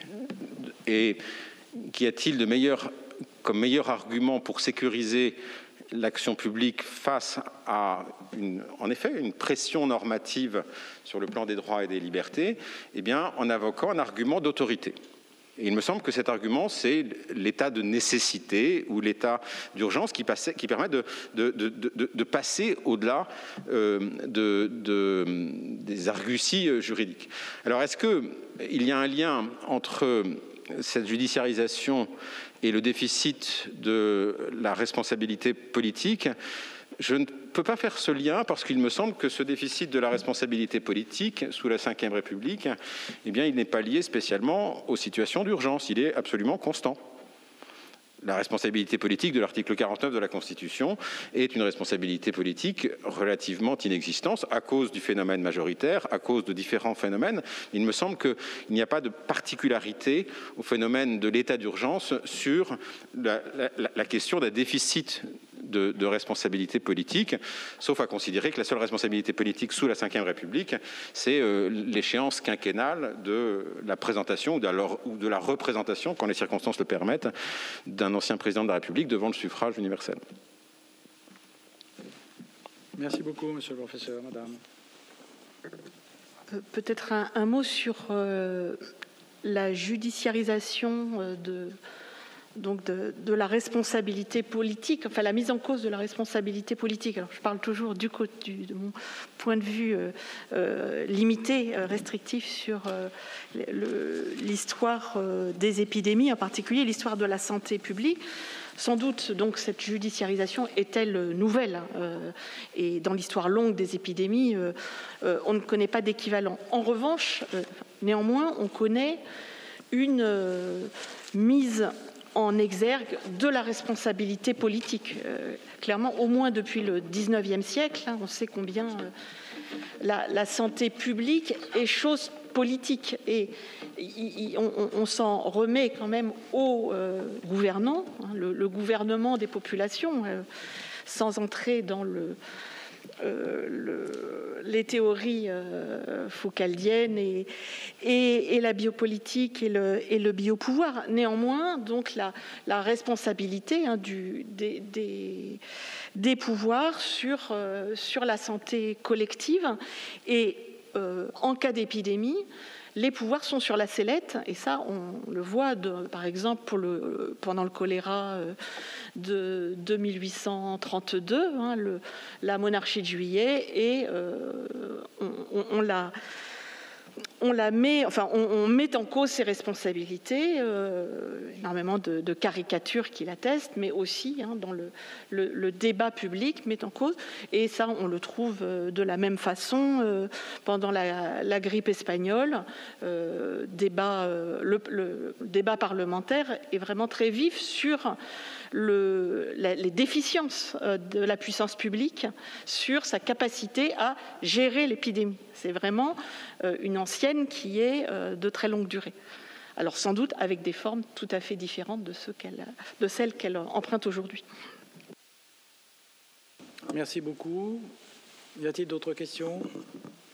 Alors sinon, je vais me tourner vers, euh, vers la rapporteure générale adjointe de la section du rapport et des études, Marie Grosset. Oui. merci Monsieur le Président. On a des questions d'internautes qui suivent euh, cette conférence euh, devant euh, leur écran, et notamment une question sur la sortie des états d'urgence sanitaire. Madame Rasmussen, des questions des internautes pour savoir s'il y a déjà eu dans l'histoire, dans notre histoire, des confinements successifs pour des raisons sanitaires. Est-ce que vous avez des exemples en tête de situations un peu similaires Alors, sortie d'état d'urgence sanitaire, je laisserai Monsieur Saint-Bonnet euh, peut-être le, euh, le, confirmer, mais en fait, il n'y a pas eu, il n'y a, pas eu d'équivalent, il n'y a pas eu d'état d'urgence sanitaire. Alors, euh, moi, j'emploie la formule par, commodité, donc urgence sanitaire, et par conséquent, état, d'urgence sanitaire. Il y a eu l'état d'urgence, l'état de siège de la Première Guerre mondiale euh, dans, lequel il y a un registre sanitaire dans cet état de siège. Donc certains ont pu parler d'état de siège sanitaire, mais c'est une, formule. Par conséquent, euh, euh, on, ne sait pas sortir de l'état d'urgence, enfin on n'a pas l'expérience de la sortie de l'état d'urgence sanitaire autrement que donc de l'usage des outils que donnait la, loi par exemple, la loi de 1902 qui donnait en effet un certain nombre d'outils pour euh, gérer euh, le, moment, les, circonstances exceptionnelles du, moment euh, de, la, crise sanitaire, de la crise épidémique en particulier. Pour ce qui est du confinement, je pense qu'il n'y a jamais eu à cette échelle alors, en France, de, confinement euh, de, ce type, de celui que nous vivons, que nous avons vécu au printemps plus, plus exactement, il n'y a, pas véritablement d'équivalent. Il y a des confinements qui sont plus partiels. Il y a eu, alors de, très longue durée, hein, même les, premiers dispositifs de santé publique, euh, qui ne s'appelait pas encore comme cela, mais de, ou de police sanitaire, date de la peste noire. Donc euh, c'est une situation ancienne, mais se faisait à, des échelles qui étaient toutes différentes. Hein. des échelles des cités-États italiennes, par exemple, où euh, on essaye de contrôler vraiment un, territoire limité et où on pouvait confiner, mais confiner euh, dans, un cadre donné et, et plutôt assigné à résidence, en fait, des plutôt des, malades ou des, suspects sanitaires, ce qui a été le cas aussi à, travers le temps. Alors, pour la grippe espagnole, par exemple, aux, États-Unis, enfin, donc il y a eu des politiques nationales euh, diverses hein, de, gestion de crise euh, selon les pays qui ont adopté, par exemple, des quarantaines sévères, comme l'Australie pendant la grippe espagnole, ou des politiques de plutôt locale euh, à l'échelle des villes aux États-Unis, de quarantaine euh, mêlée à des confinements. Mais là encore, c'était plutôt à des échelles euh, territoriales précises. Donc non, il n'y a pas eu de, confinement général et, à cette échelle territoriale, je pense qu'on peut, le, dire ainsi. Merci beaucoup, Madame le Professeur. Monsieur le Professeur Saint-Bonnet. Oui, d'un mot, euh, Madame Rasmussen l'a rappelé, la notion d'état d'urgence sanitaire est une notion qui est inédite dans les catégories juridiques. Euh, auparavant, il y a des mesures sanitaires que l'on peut considérer comme des mesures extraordinaires ou sortant de l'ordinaire, mais elles n'ont pas ce caractère d'état d'exception euh, sanitaire. Euh, ce qui est peut-être intéressant, c'est que euh, l'utilisation de, l'état de siège pendant la Première Guerre mondiale euh, était considérée comme un, état de siège illégal. Euh, ça avait été relevé notamment par la, doctrine publiciste, par Joseph Barthélemy dans, ses grands articles de la RDP sur le droit public en temps de guerre, où il avait relevé que ne pas fixer un terme précis euh, euh, à, l'état de siège était tout à fait contraire à ce que prévoyait la loi de 1849 parce que euh, la, loi la, loi du 5 août 1914 prévoyait que l'état de siège serait mis en place jusqu'à la fin des hostilités, c'est-à-dire un terme tout à fait ouvert et incertain, et la notion d'hostilité restait à texture, je dirais, assez ouverte. Pour ce qui concerne la période actuelle, pour sortir d'un l'état d'urgence, eh bien, il y a deux possibilités, soit euh, faire tomber l'état d'urgence au terme qu'a fixé le législateur dans sa loi de prorogation, ou bien une sortie anticipée qui est euh, décidée par euh, l'exécutif avant le terme qui est celui de, la prorogation.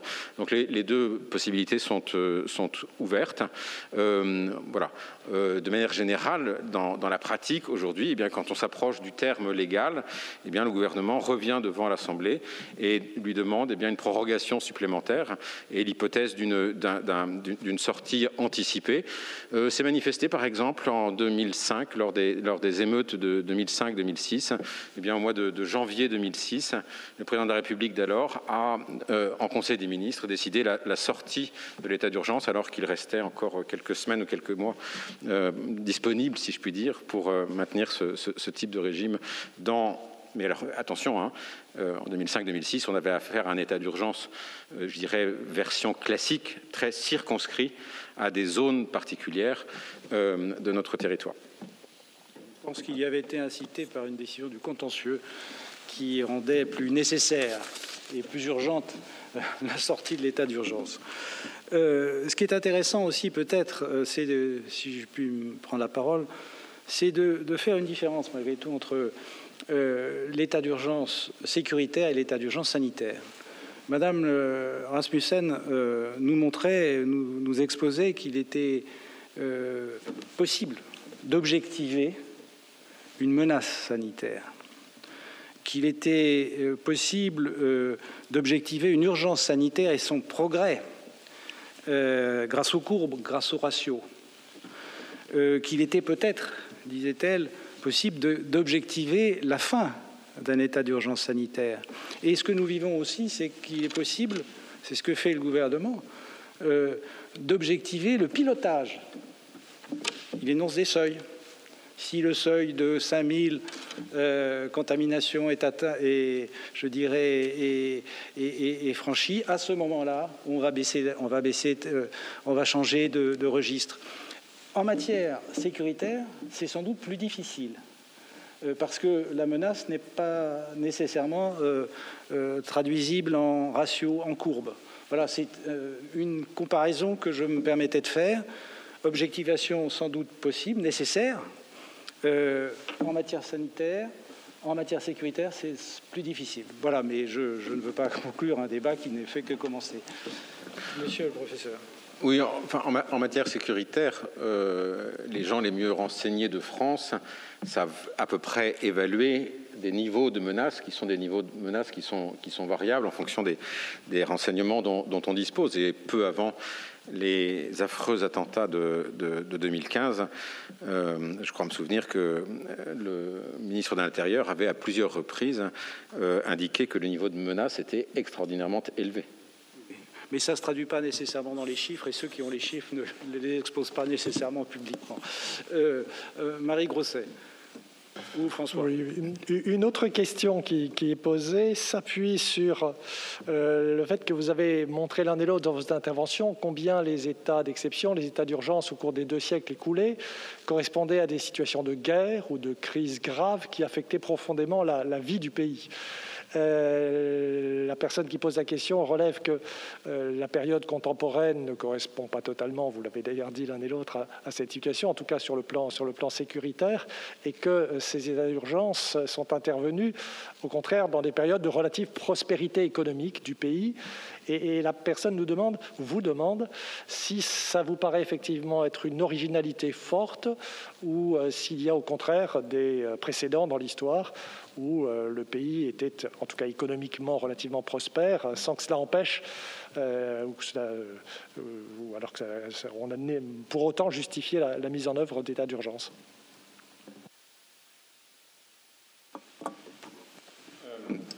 Monsieur le professeur.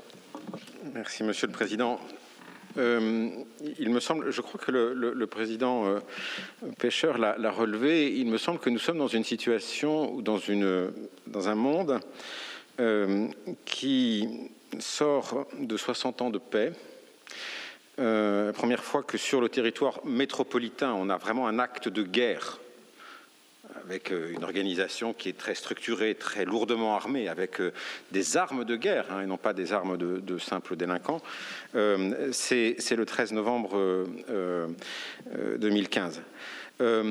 J'ajoute que le fait que la sécurité du pays soit organisée par la dissuasion nucléaire et par des opérations qui se déroulent à des milliers de kilomètres de notre territoire, euh, a certainement conduit la population française à avoir un, niveau de résilience euh, qui n'est pas ce qu'il était au cours du 19e siècle ou au cours du, du 20e siècle. Je l'ai dit à demi-mot, mais quand on a une guerre territoriale, comme la guerre de 1870 ou la Première Guerre mondiale, ou quand auparavant hein, on avait des, guerres territoriales, Évidemment, ça touchait assez peu les populations civiles parce que c'était des guerres euh, euh, réglées, mais ça ne plaisantait pas. C'est-à-dire que y avait un, authentique péril pour l'existence de l'État, pour l'existence de la communauté euh, politique. de la même manière, quand on pourchassait des séditieux, des rebelles, euh, les monarchistes pour les républicains, les républicains pour les bonapartistes, euh, les bonapartistes pour les orléanistes, quand on les pourchassait, c'est parce que le fait de pouvoir renverser le gouvernement n'était pas une hypothèse légère, ce n'était pas, une hypothèse euh, d'école. donc c'est pour ça que je parlais d'état d'exception qui était plus bref, plus circonscrit, mais beaucoup plus puissant parce que les, risques aussi étaient des, risques qui touchaient pratiquement à l'existence de cette communauté politique. Euh, aujourd'hui, euh, au risque de, choquer affreusement notre auditoire, mais euh, le risque terroriste est un risque relativement peu important sur le plan strictement humain, on a un petit peu plus de 300 morts victimes de, ces affreuses attaques euh, depuis 2015, mais il faut peut-être les, mettre en, comparaison avec les 1100 morts par jour pendant 9 mois de suite pendant la bataille de Verdun. Donc euh, il faut aussi euh, resituer les choses. Et puis effectivement, le président l'a relevé, une résilience qui est peut-être moins forte, qui fait qu'on ne supporte pas l'idée de que la vie humaine soit interrompue par quelque chose qui ne soit pas de l'ordre de, ce qui est naturel. Euh, voilà. Euh, et donc, euh, on est prêt à considérer que, alors qu'il y a un nombre de morts qui est évidemment élevé. On est à, 50 000 morts sur le plan Covid, mais qui est relativement à une population de 67 millions pas si considérable, eh bien, on est prêt à accepter eh bien, un, changement dans la manière de gouverner de l'État euh, euh, assez considérable parce qu'il y a quelque chose d'insupportable à cela. Peut-être y a-t-il aussi le fait que, eh bien, euh, voir en boucle tous les soirs des services d'urgence ou des services de réanimation, des gens intubés, des choses épouvantables. voilà, quand on apprend eh qu'on ne peut même pas aller enserrer ses morts, il y a certainement quelque chose très différent de ce que euh, nos, concitoyens vivaient au, XIXe siècle.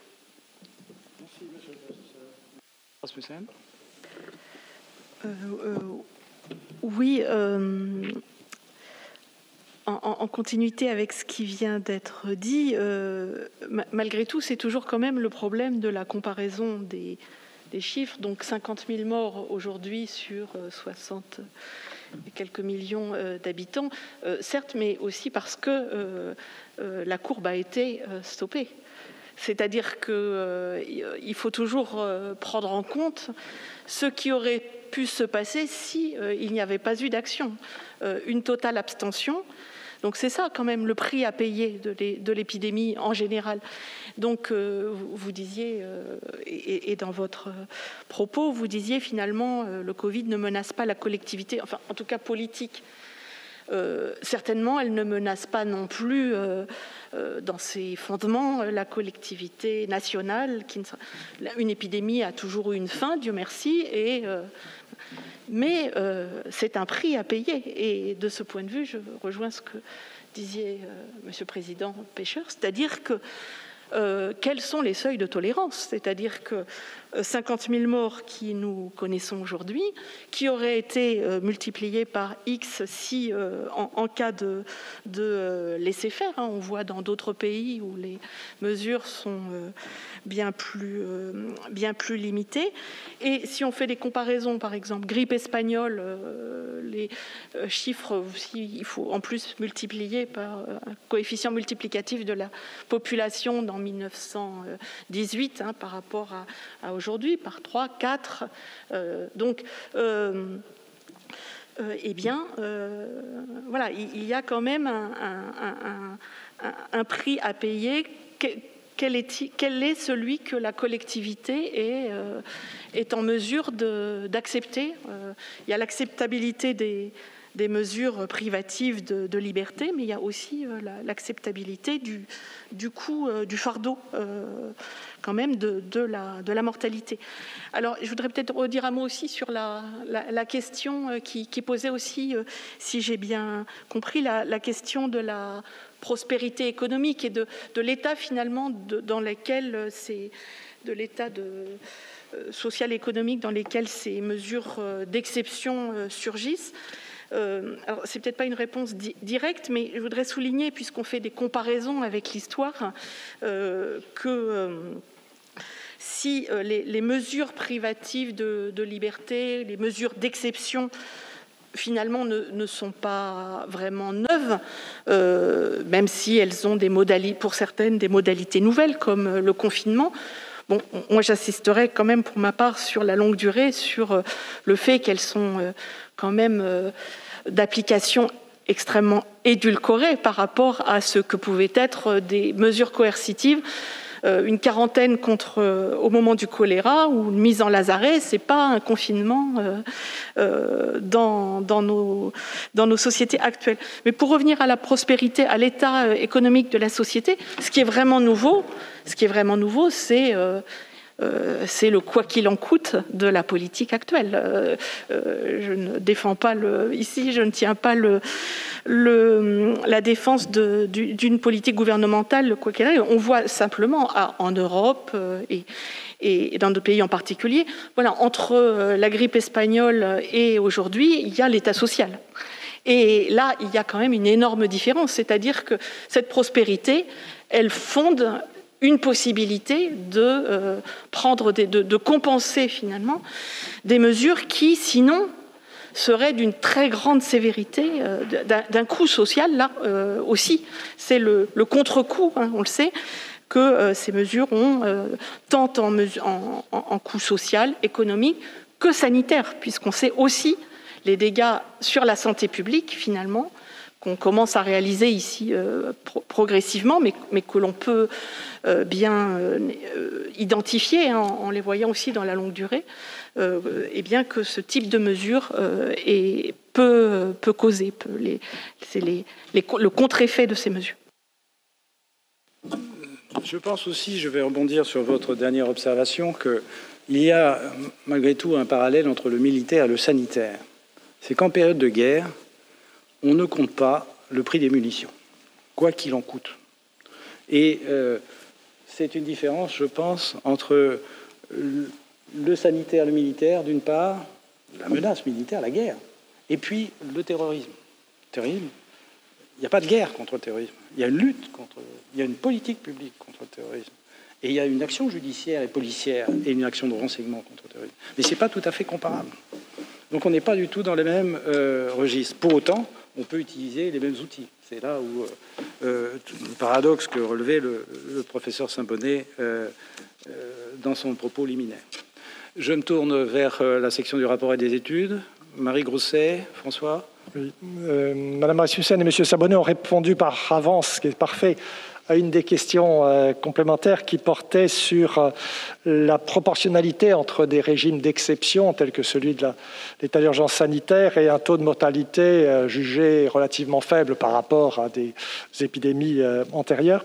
Là, il y a une autre question très, très différente qui a trait à, euh, la, pertinence, en quelque sorte, au bien fondé de la décision politique euh, qui est prise de, mettre en œuvre un régime d'état d'exception. La question, je crois, revient à se poser la question de savoir si les historiens sont en mesure d'avoir un regard sur les conséquences euh, que l'on peut tirer en termes de, perception de la décision politique par les populations, l'opinion publique en quelque sorte. Alors, soit à chaud, soit euh, dans, la durée. Autrement dit, comment est-ce que s'exerce euh, le, regard de, l'histoire sur le, bien fondé, la pertinence des, mesures qui ont été prises dans ce type de situation?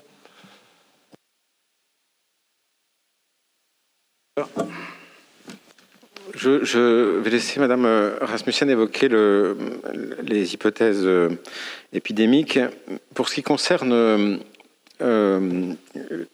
la perception de l'opinion dans les états d'exception euh, sécuritaire, je crois qu'on peut faire euh, euh, deux catégories très faciles à distinguer, c'est-à-dire les, états d'exception consensuels et les états d'exception dissensuels.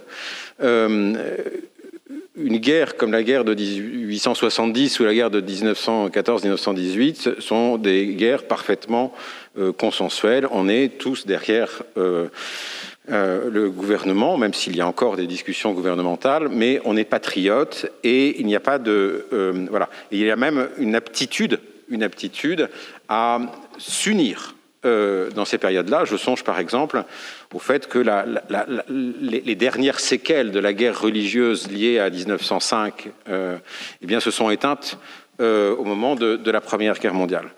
En revanche, on a des états d'exception qui peuvent être en effet dissensuels, c'est-à-dire parce que dans, l'hypothèse eh bien, où on a des, des, insurrections intérieures et que ces insurrections eh bien, rencontrent un certain soutien. Et j'irai encore plus loin, il y a aussi des hypothèses, et c'est celle qu'avait relevé le, président Pêcheur, il y a aussi des, hypothèses eh bien, dans lesquelles le dissensus est si grand qu'on n'a même pas recours à l'état d'exception. C'est le cas de mai 68, c'est aussi le cas du 6 février 34. On aurait perçu à l'époque l'utilisation de mesures exceptionnelles comme littéralement une dictature. Euh, donc, euh, si vous voulez, quand on utilise euh, l'état d'exception, quand on utilise l'état de siège ou l'article 16, etc., il faut absolument, dans, des cadres d'insurrection intérieure, hein, il faut ne jamais oublier que c'est une arme qui peut se retourner contre celui qui l'utilise. Songeons par exemple à la manière dont Charles X a utilisé les ordonnances le 25 juillet 1830, quatre jours après, c'en était fini de la monarchie de juillet. Euh, donc il faut utiliser ça avec une certaine prudence. C'est pour ça que je, ne suis pas de ceux qui pensent que euh, l'état d'exception euh, doivent être rapproché d'une situation de dictature pour cette simple raison, eh bien que en, cas de, très fort dissensus, de, de résistance, voilà. Aujourd'hui, si un président de la République euh, s'ingéniait à utiliser l'article 16 alors que les conditions n'étaient pas réunies, eh, eh bien évidemment, euh, nous tous, et moi certainement le premier, je serais dans la rue et on ferait céder le président de la République, tout simplement. Euh, donc c'est une arme dont il faut mesurer que c'est une arme qui n'est pas une arme d'omnipotence, une arme de toute puissance. J'ajoute que sur le contrôle du juge, c'est aussi profondément, je dirais, développé. Et donc, en réalité, ce qui aurait été possible il y a 20 ans, 30 ans ou 40 ans ne l'est plus aujourd'hui avec un contrôle plus qu'entier, un contrôle euh, plein euh, de, proportionnalité, de nécessité euh, et d'adaptation. Donc, je crois qu'on est quand même dans une autre époque. et donc, l'état de droit, c'est aussi pas seulement la norme, c'est aussi le contrôle du juge. Et je crois qu'on a beaucoup progressé à cet égard.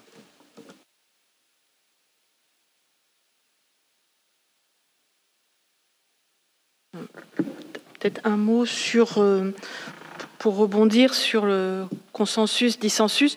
Euh, là aussi, je pense que dans la crise actuelle, il y a une certaine nouveauté dans l'appel qui a été fait à, la mobilisation générale hein, pour regarder la, militarisation des, termes et le, les, différents discours du, chef de l'État ont délibérément euh, euh, poussé euh, la, métaphore, enfin je ne sais pas si c'est une métaphore, en tout cas du, langage de la Grande Guerre en particulier.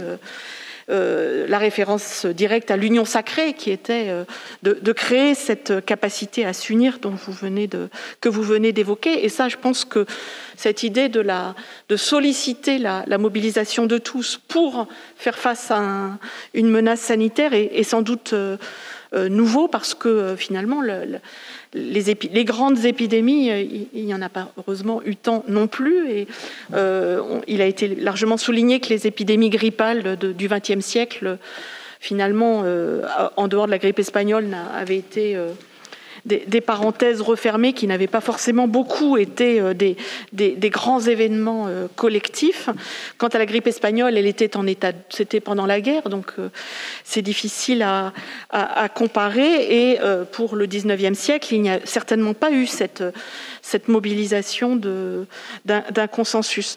donc l'opinion publique, elle se manifeste et elle se manifeste quand même beaucoup dans la en tout cas historiquement, face aux épidémies, dans la, critique des pouvoirs, comme je le disais tout à l'heure, voire dans la contestation. Il y a eu des émeutes aussi, hein, de, de, rébellion contre les mesures. Alors, dans France, il y, a, il, y a des, il y a, des, petits épisodes, mais davantage dans des États euh, autoritaires. Euh, en Pologne, euh, dans l'Empire russe, en Prusse, ou pendant le choléra, là, il y a véritablement des, des révoltes, hein, des émeutes euh, contre, euh, contre les politiques. Alors peut-être un mot aussi sur euh, l'opinion publique, et puis vous parliez aussi de finalement de d'évaluation des historiques, c'est-à-dire qu'en disent après les historiens. Est-ce qu'il est possible de, revenir sur le sur peut-être l'efficacité, la pertinence a posteriori de, de ces politiques publiques? C'est vraiment très difficile c'est vraiment très difficile. Alors en fait, c'est plutôt du ressort des épidémiologistes. Et les historiens commentent euh, aussi ce que les, épidémiologistes disent. Mais on voit combien c'est très très difficile parce que même dans le contemporain, on voit combien les comparaisons, la plupart du temps, sont, montrent leurs leur limites. C'est-à-dire qu'aujourd'hui, on fait des comparaisons, euh, euh, des comparaisons nationales sur euh, la réussite différentielle des politiques menées dans tel ou tel pays d'Europe ou, d'ailleurs. On voit combien les paramètres comparés, on, manque énormément de finesse dans la, la, multifactorialité de ce qui entre en jeu dans l'application de mesures. Donc il y a des historiens économistes qui ont fait, par exemple, qui ont comparé des politiques de des villes américaines pendant la grippe espagnole, Philadelphie, Saint-Louis, etc., et qui font, mais alors une, des, qui mobilisent énormément de données chiffrées. Mais euh, je vous avoue que moi, je suis très sceptique sur le résultat parce que que, dire, que, savoir de, de, l'observance des mesures Confinement, qu'est-ce que veut dire confinement? Ça veut dire confinement du printemps, confinement de l'automne, dans quelle mesure euh, euh, on, a très peu d'éléments de qualitatifs finalement pour, me semble-t-il, faire des évaluations véritablement de, ce type de politique qui puisse être totalement convaincant. Comparaison entre des pays qui, comme le nôtre, ont pris des mesures, je dirais, rigoureuses, et puis d'autres pays qui ont été tentés, du fait des orientations de leurs dirigeants, pense au Brésil ou aux États-Unis, euh, de laisser les choses, euh, l'immunité collective se créer, et dont on voit que les conséquences ont été assez dramatiques sur le plan euh, en termes de résultats. Il y a eu une différence très marquée entre le choix de l'immunité collective et ses, je dirais, les conséquences désastreuses, et puis les mesures rigoureuses qui ont pu être dans d'autres dans les démocraties, être mises en œuvre.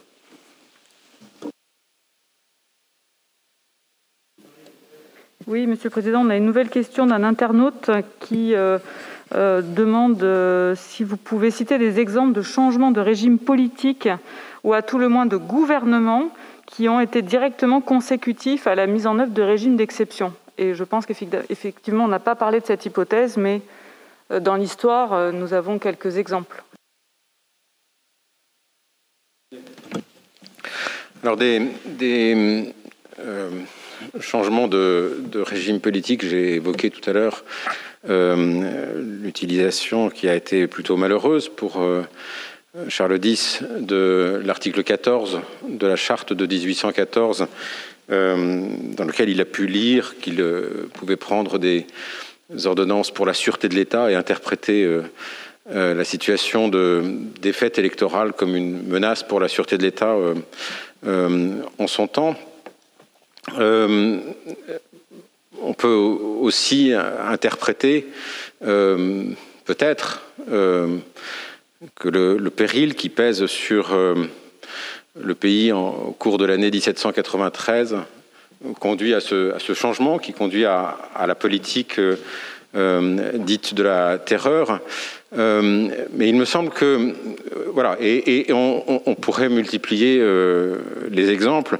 Quand on analyse d'assez près, par exemple, le coup d'État du 2 décembre 1851, en réalité, quand on analyse les deux années qui précèdent, eh bien, on voit euh, le président Louis-Napoléon Bonaparte créer une ambiance assez anxiogène en train d'essayer d'expliquer au pays que, tout va mal.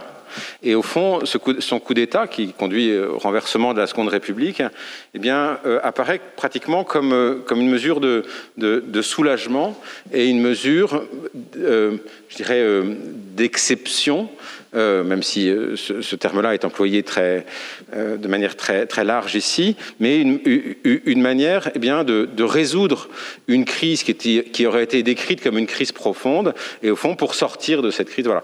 On peut, pour le coup d'État de Brumaire, c'est également le, cas à la fin du directoire.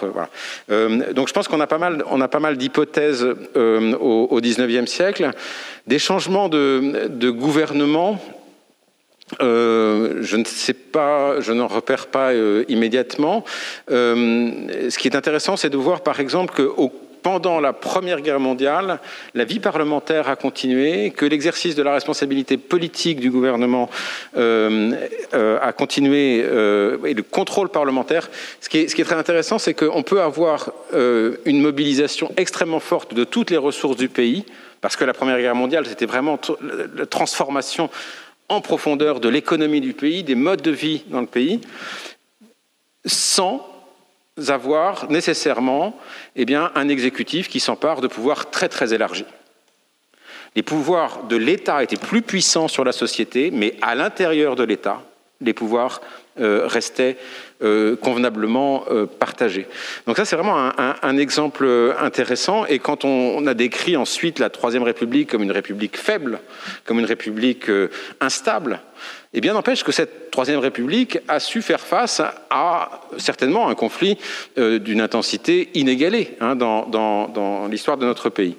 Euh, voilà. Alors, on peut prendre aussi euh, l'exemple, qui est un exemple de, plus sinistre mémoire, eh bien du, 10 juillet 40, où effectivement, eh bien, ce, ce, même régime, eh bien, voilà. mais il me semble que le la corrélation, en tout cas le lien ou l'explication euh, euh, par l'état d'exception ne suffirait pas. Je, crois que dans chacun de ces cas, il faudrait analyser exactement les causes. Peut-être que l'état d'exception peut être analysé comme un déclencheur, mais certainement pas euh, la cause elle-même. Ce qui est intéressant de relever également, c'est que dans la période moderne, c'est-à-dire depuis 1955, les états d'urgence ont bien sûr eu des durées variables mais ils se, sont toujours terminés dans les conditions qui étaient requises, soit par la loi, euh, soit par euh, l'extinction des événements. Des exemples. La loi du 3 avril 1955 euh, a duré huit mois, jusqu'à la dissolution par Edgar Faure de l'Assemblée nationale. La condition constitutionnelle était réunie, l'état d'urgence se termine. L'état d'urgence du 17 mai 58 se termine avec la démission du gouvernement Fimelin l'état d'urgence de 23 avril 1961, qui a été proclamé en même temps que l'article 16, coexistence, euh, je dirais, euh, surprenante, euh, mais juridiquement possible, est tombé avec la dissolution décidée le 9 octobre 1962 de l'Assemblée nationale. L'état d'urgence de Nouvelle-Calédonie, 12 janvier 1985, 30 juin 1985, par la loi l'état d'urgence de Wallis et Futuna, c'est un cas, une journée. Il mériterait qu'on s'y penche. Euh, l'état d'urgence de Polynésie, dix jours. Euh, l'état d'urgence euh, décrété le 8 novembre 2005 sur les émeutes lors des émeutes de banlieue s'est terminé le 3 janvier 2006 euh, par décret, deux mois. Donc on, voit qu'il y a quand même des sorties, euh, je dirais, organisées de l'état d'urgence, mais on voit aussi que dans certains cas, et, c'est l'exemple de l'état d'urgence du 13 novembre 2015, il a été bien difficile d'en sortir, et le Conseil d'État, dans cette salle, n'a pas cessé de dire à chaque prorogation un état d'urgence n'a pas vocation à être pérennisé. Et la tentation était, comme pour le plan Vigipirate, on passait à chaque fois de couleur, on montait d'une couleur, et puis on arrivait à écarlate, et à écarlate, ben, on ne peut pas aller au-dessus. Mais redescendre à rouge ou à violet, ça devient euh, quelque part, politiquement, euh, pour le gouvernement, se mettre en danger. On voyait bien cet effet de cliquet nous observions, nous, ici dans cette salle, nous avons participé les uns et les autres à ce, débat, c'était quelque chose de, très présent dans nos, dans nos pensées, dans nos, dans nos avis au gouvernement. D'autres questions? Madame le professeur, non, je crois que... Dernière question, mais peut-être que... Une dernière question, peut-être? Oui, une dernière question. Euh, euh, ce qui est frappant quand on regarde l'histoire de, notre pays, euh, c'est qu'il n'y a jamais eu d'état d'urgence sanitaire. L'état d'urgence a toujours été circonscrit à des situations de guerre ou d'insurrection, comme l'avait rappelé le professeur Saint-Bonnet. Et on a le sentiment qu'en en fait, on utilise peut-être l'état d'urgence pour justifier des mesures attentatoires de liberté lorsqu'elles sont nécessaires. Est-ce que euh, vous pouvez, Madame Rasmussen, quel est votre regard d'historienne de la santé sur le fait que jamais un état d'exception, un régime politique n'ait été utilisé face à une, menace sanitaire euh, importante Comment, est-ce que vous l'analysez en tant qu'historienne Et peut-être plus pour euh, Monsieur Saint-Bonnet ensuite. Est-ce que le fait d'utiliser l'état d'urgence pour justifier des mesures attentatoires aux libertés ne se justifie pas à lui seul?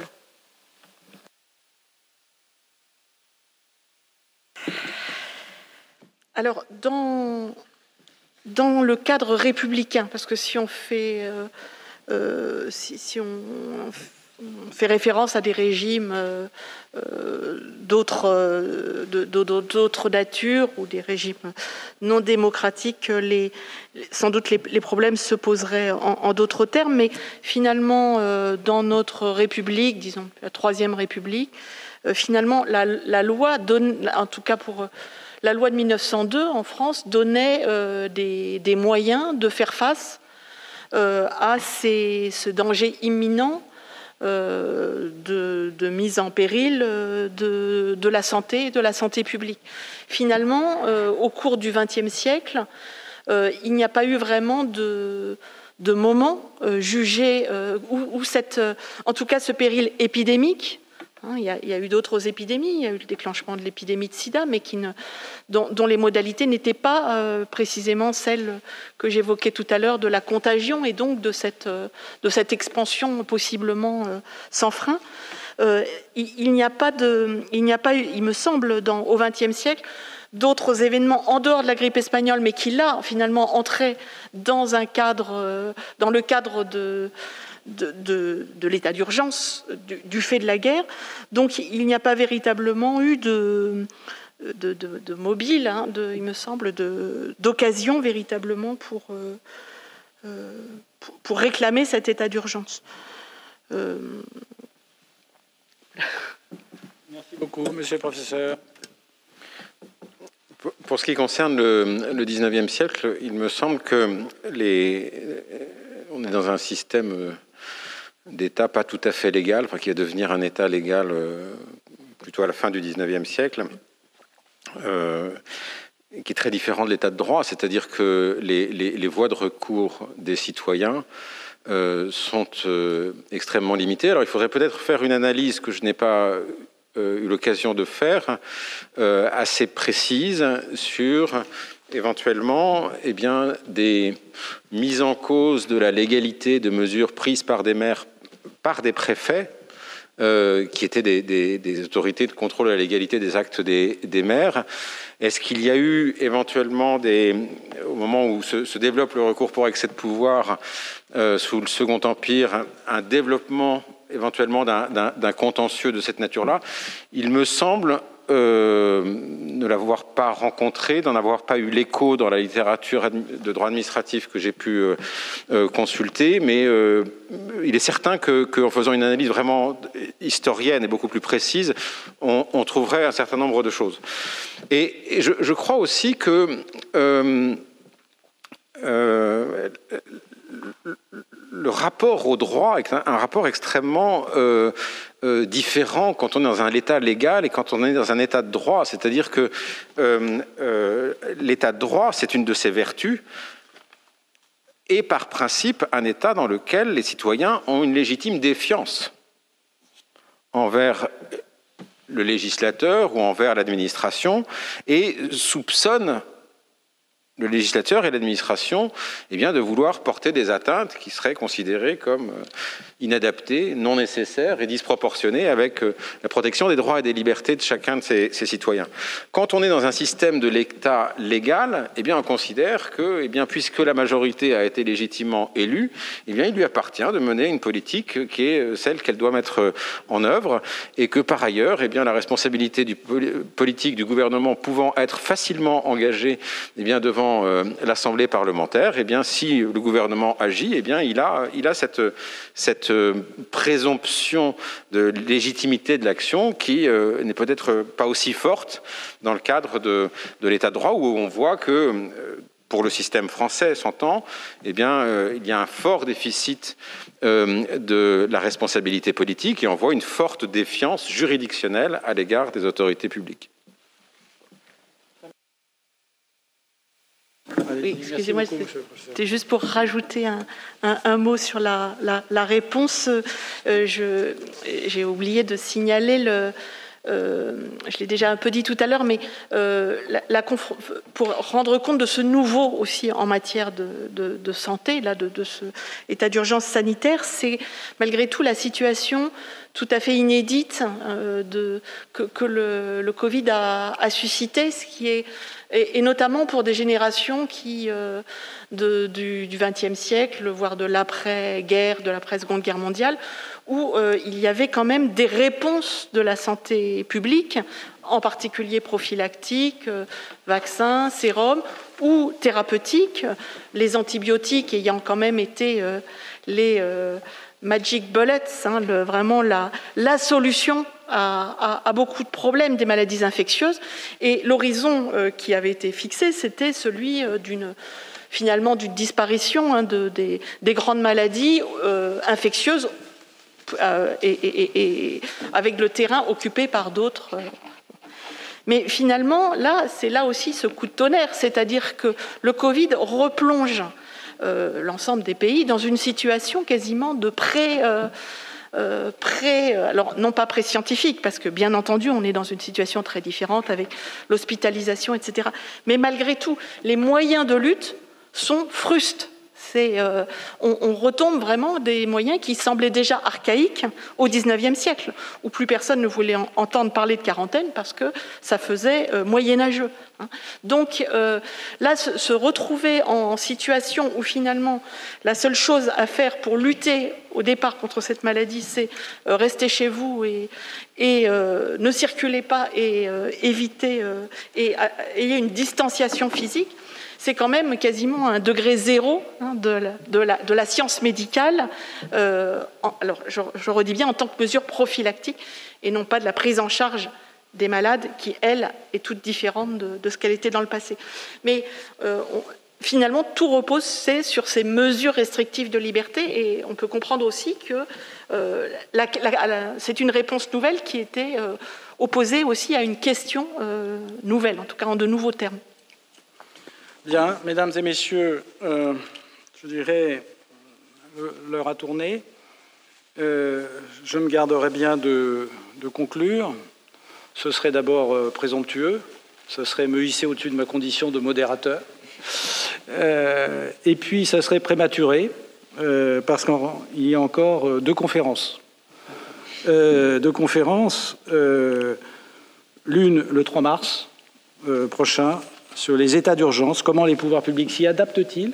Des questions que nous avons commencé d'aborder aussi euh, cet après-midi. Euh, et, puis la dernière conférence, le 16 juin 2021, les états d'urgence, comment en sort-on Question également, euh, et on voit bien qu'il y a une sorte de fil rouge entre, je dirais, qui se déroule le, tout au long de ces quatre conférences du cycle 2020-2021. Voilà, mesdames et messieurs, je vous remercie vivement. Euh, madame la professeure M. Rasmussen, monsieur le professeur Saint-Bonnet. Je remercie aussi la section du rapport et des études. Et puis, tous ceux qui ont bien voulu, dans cette salle ou à l'extérieur de cette salle, poser des questions.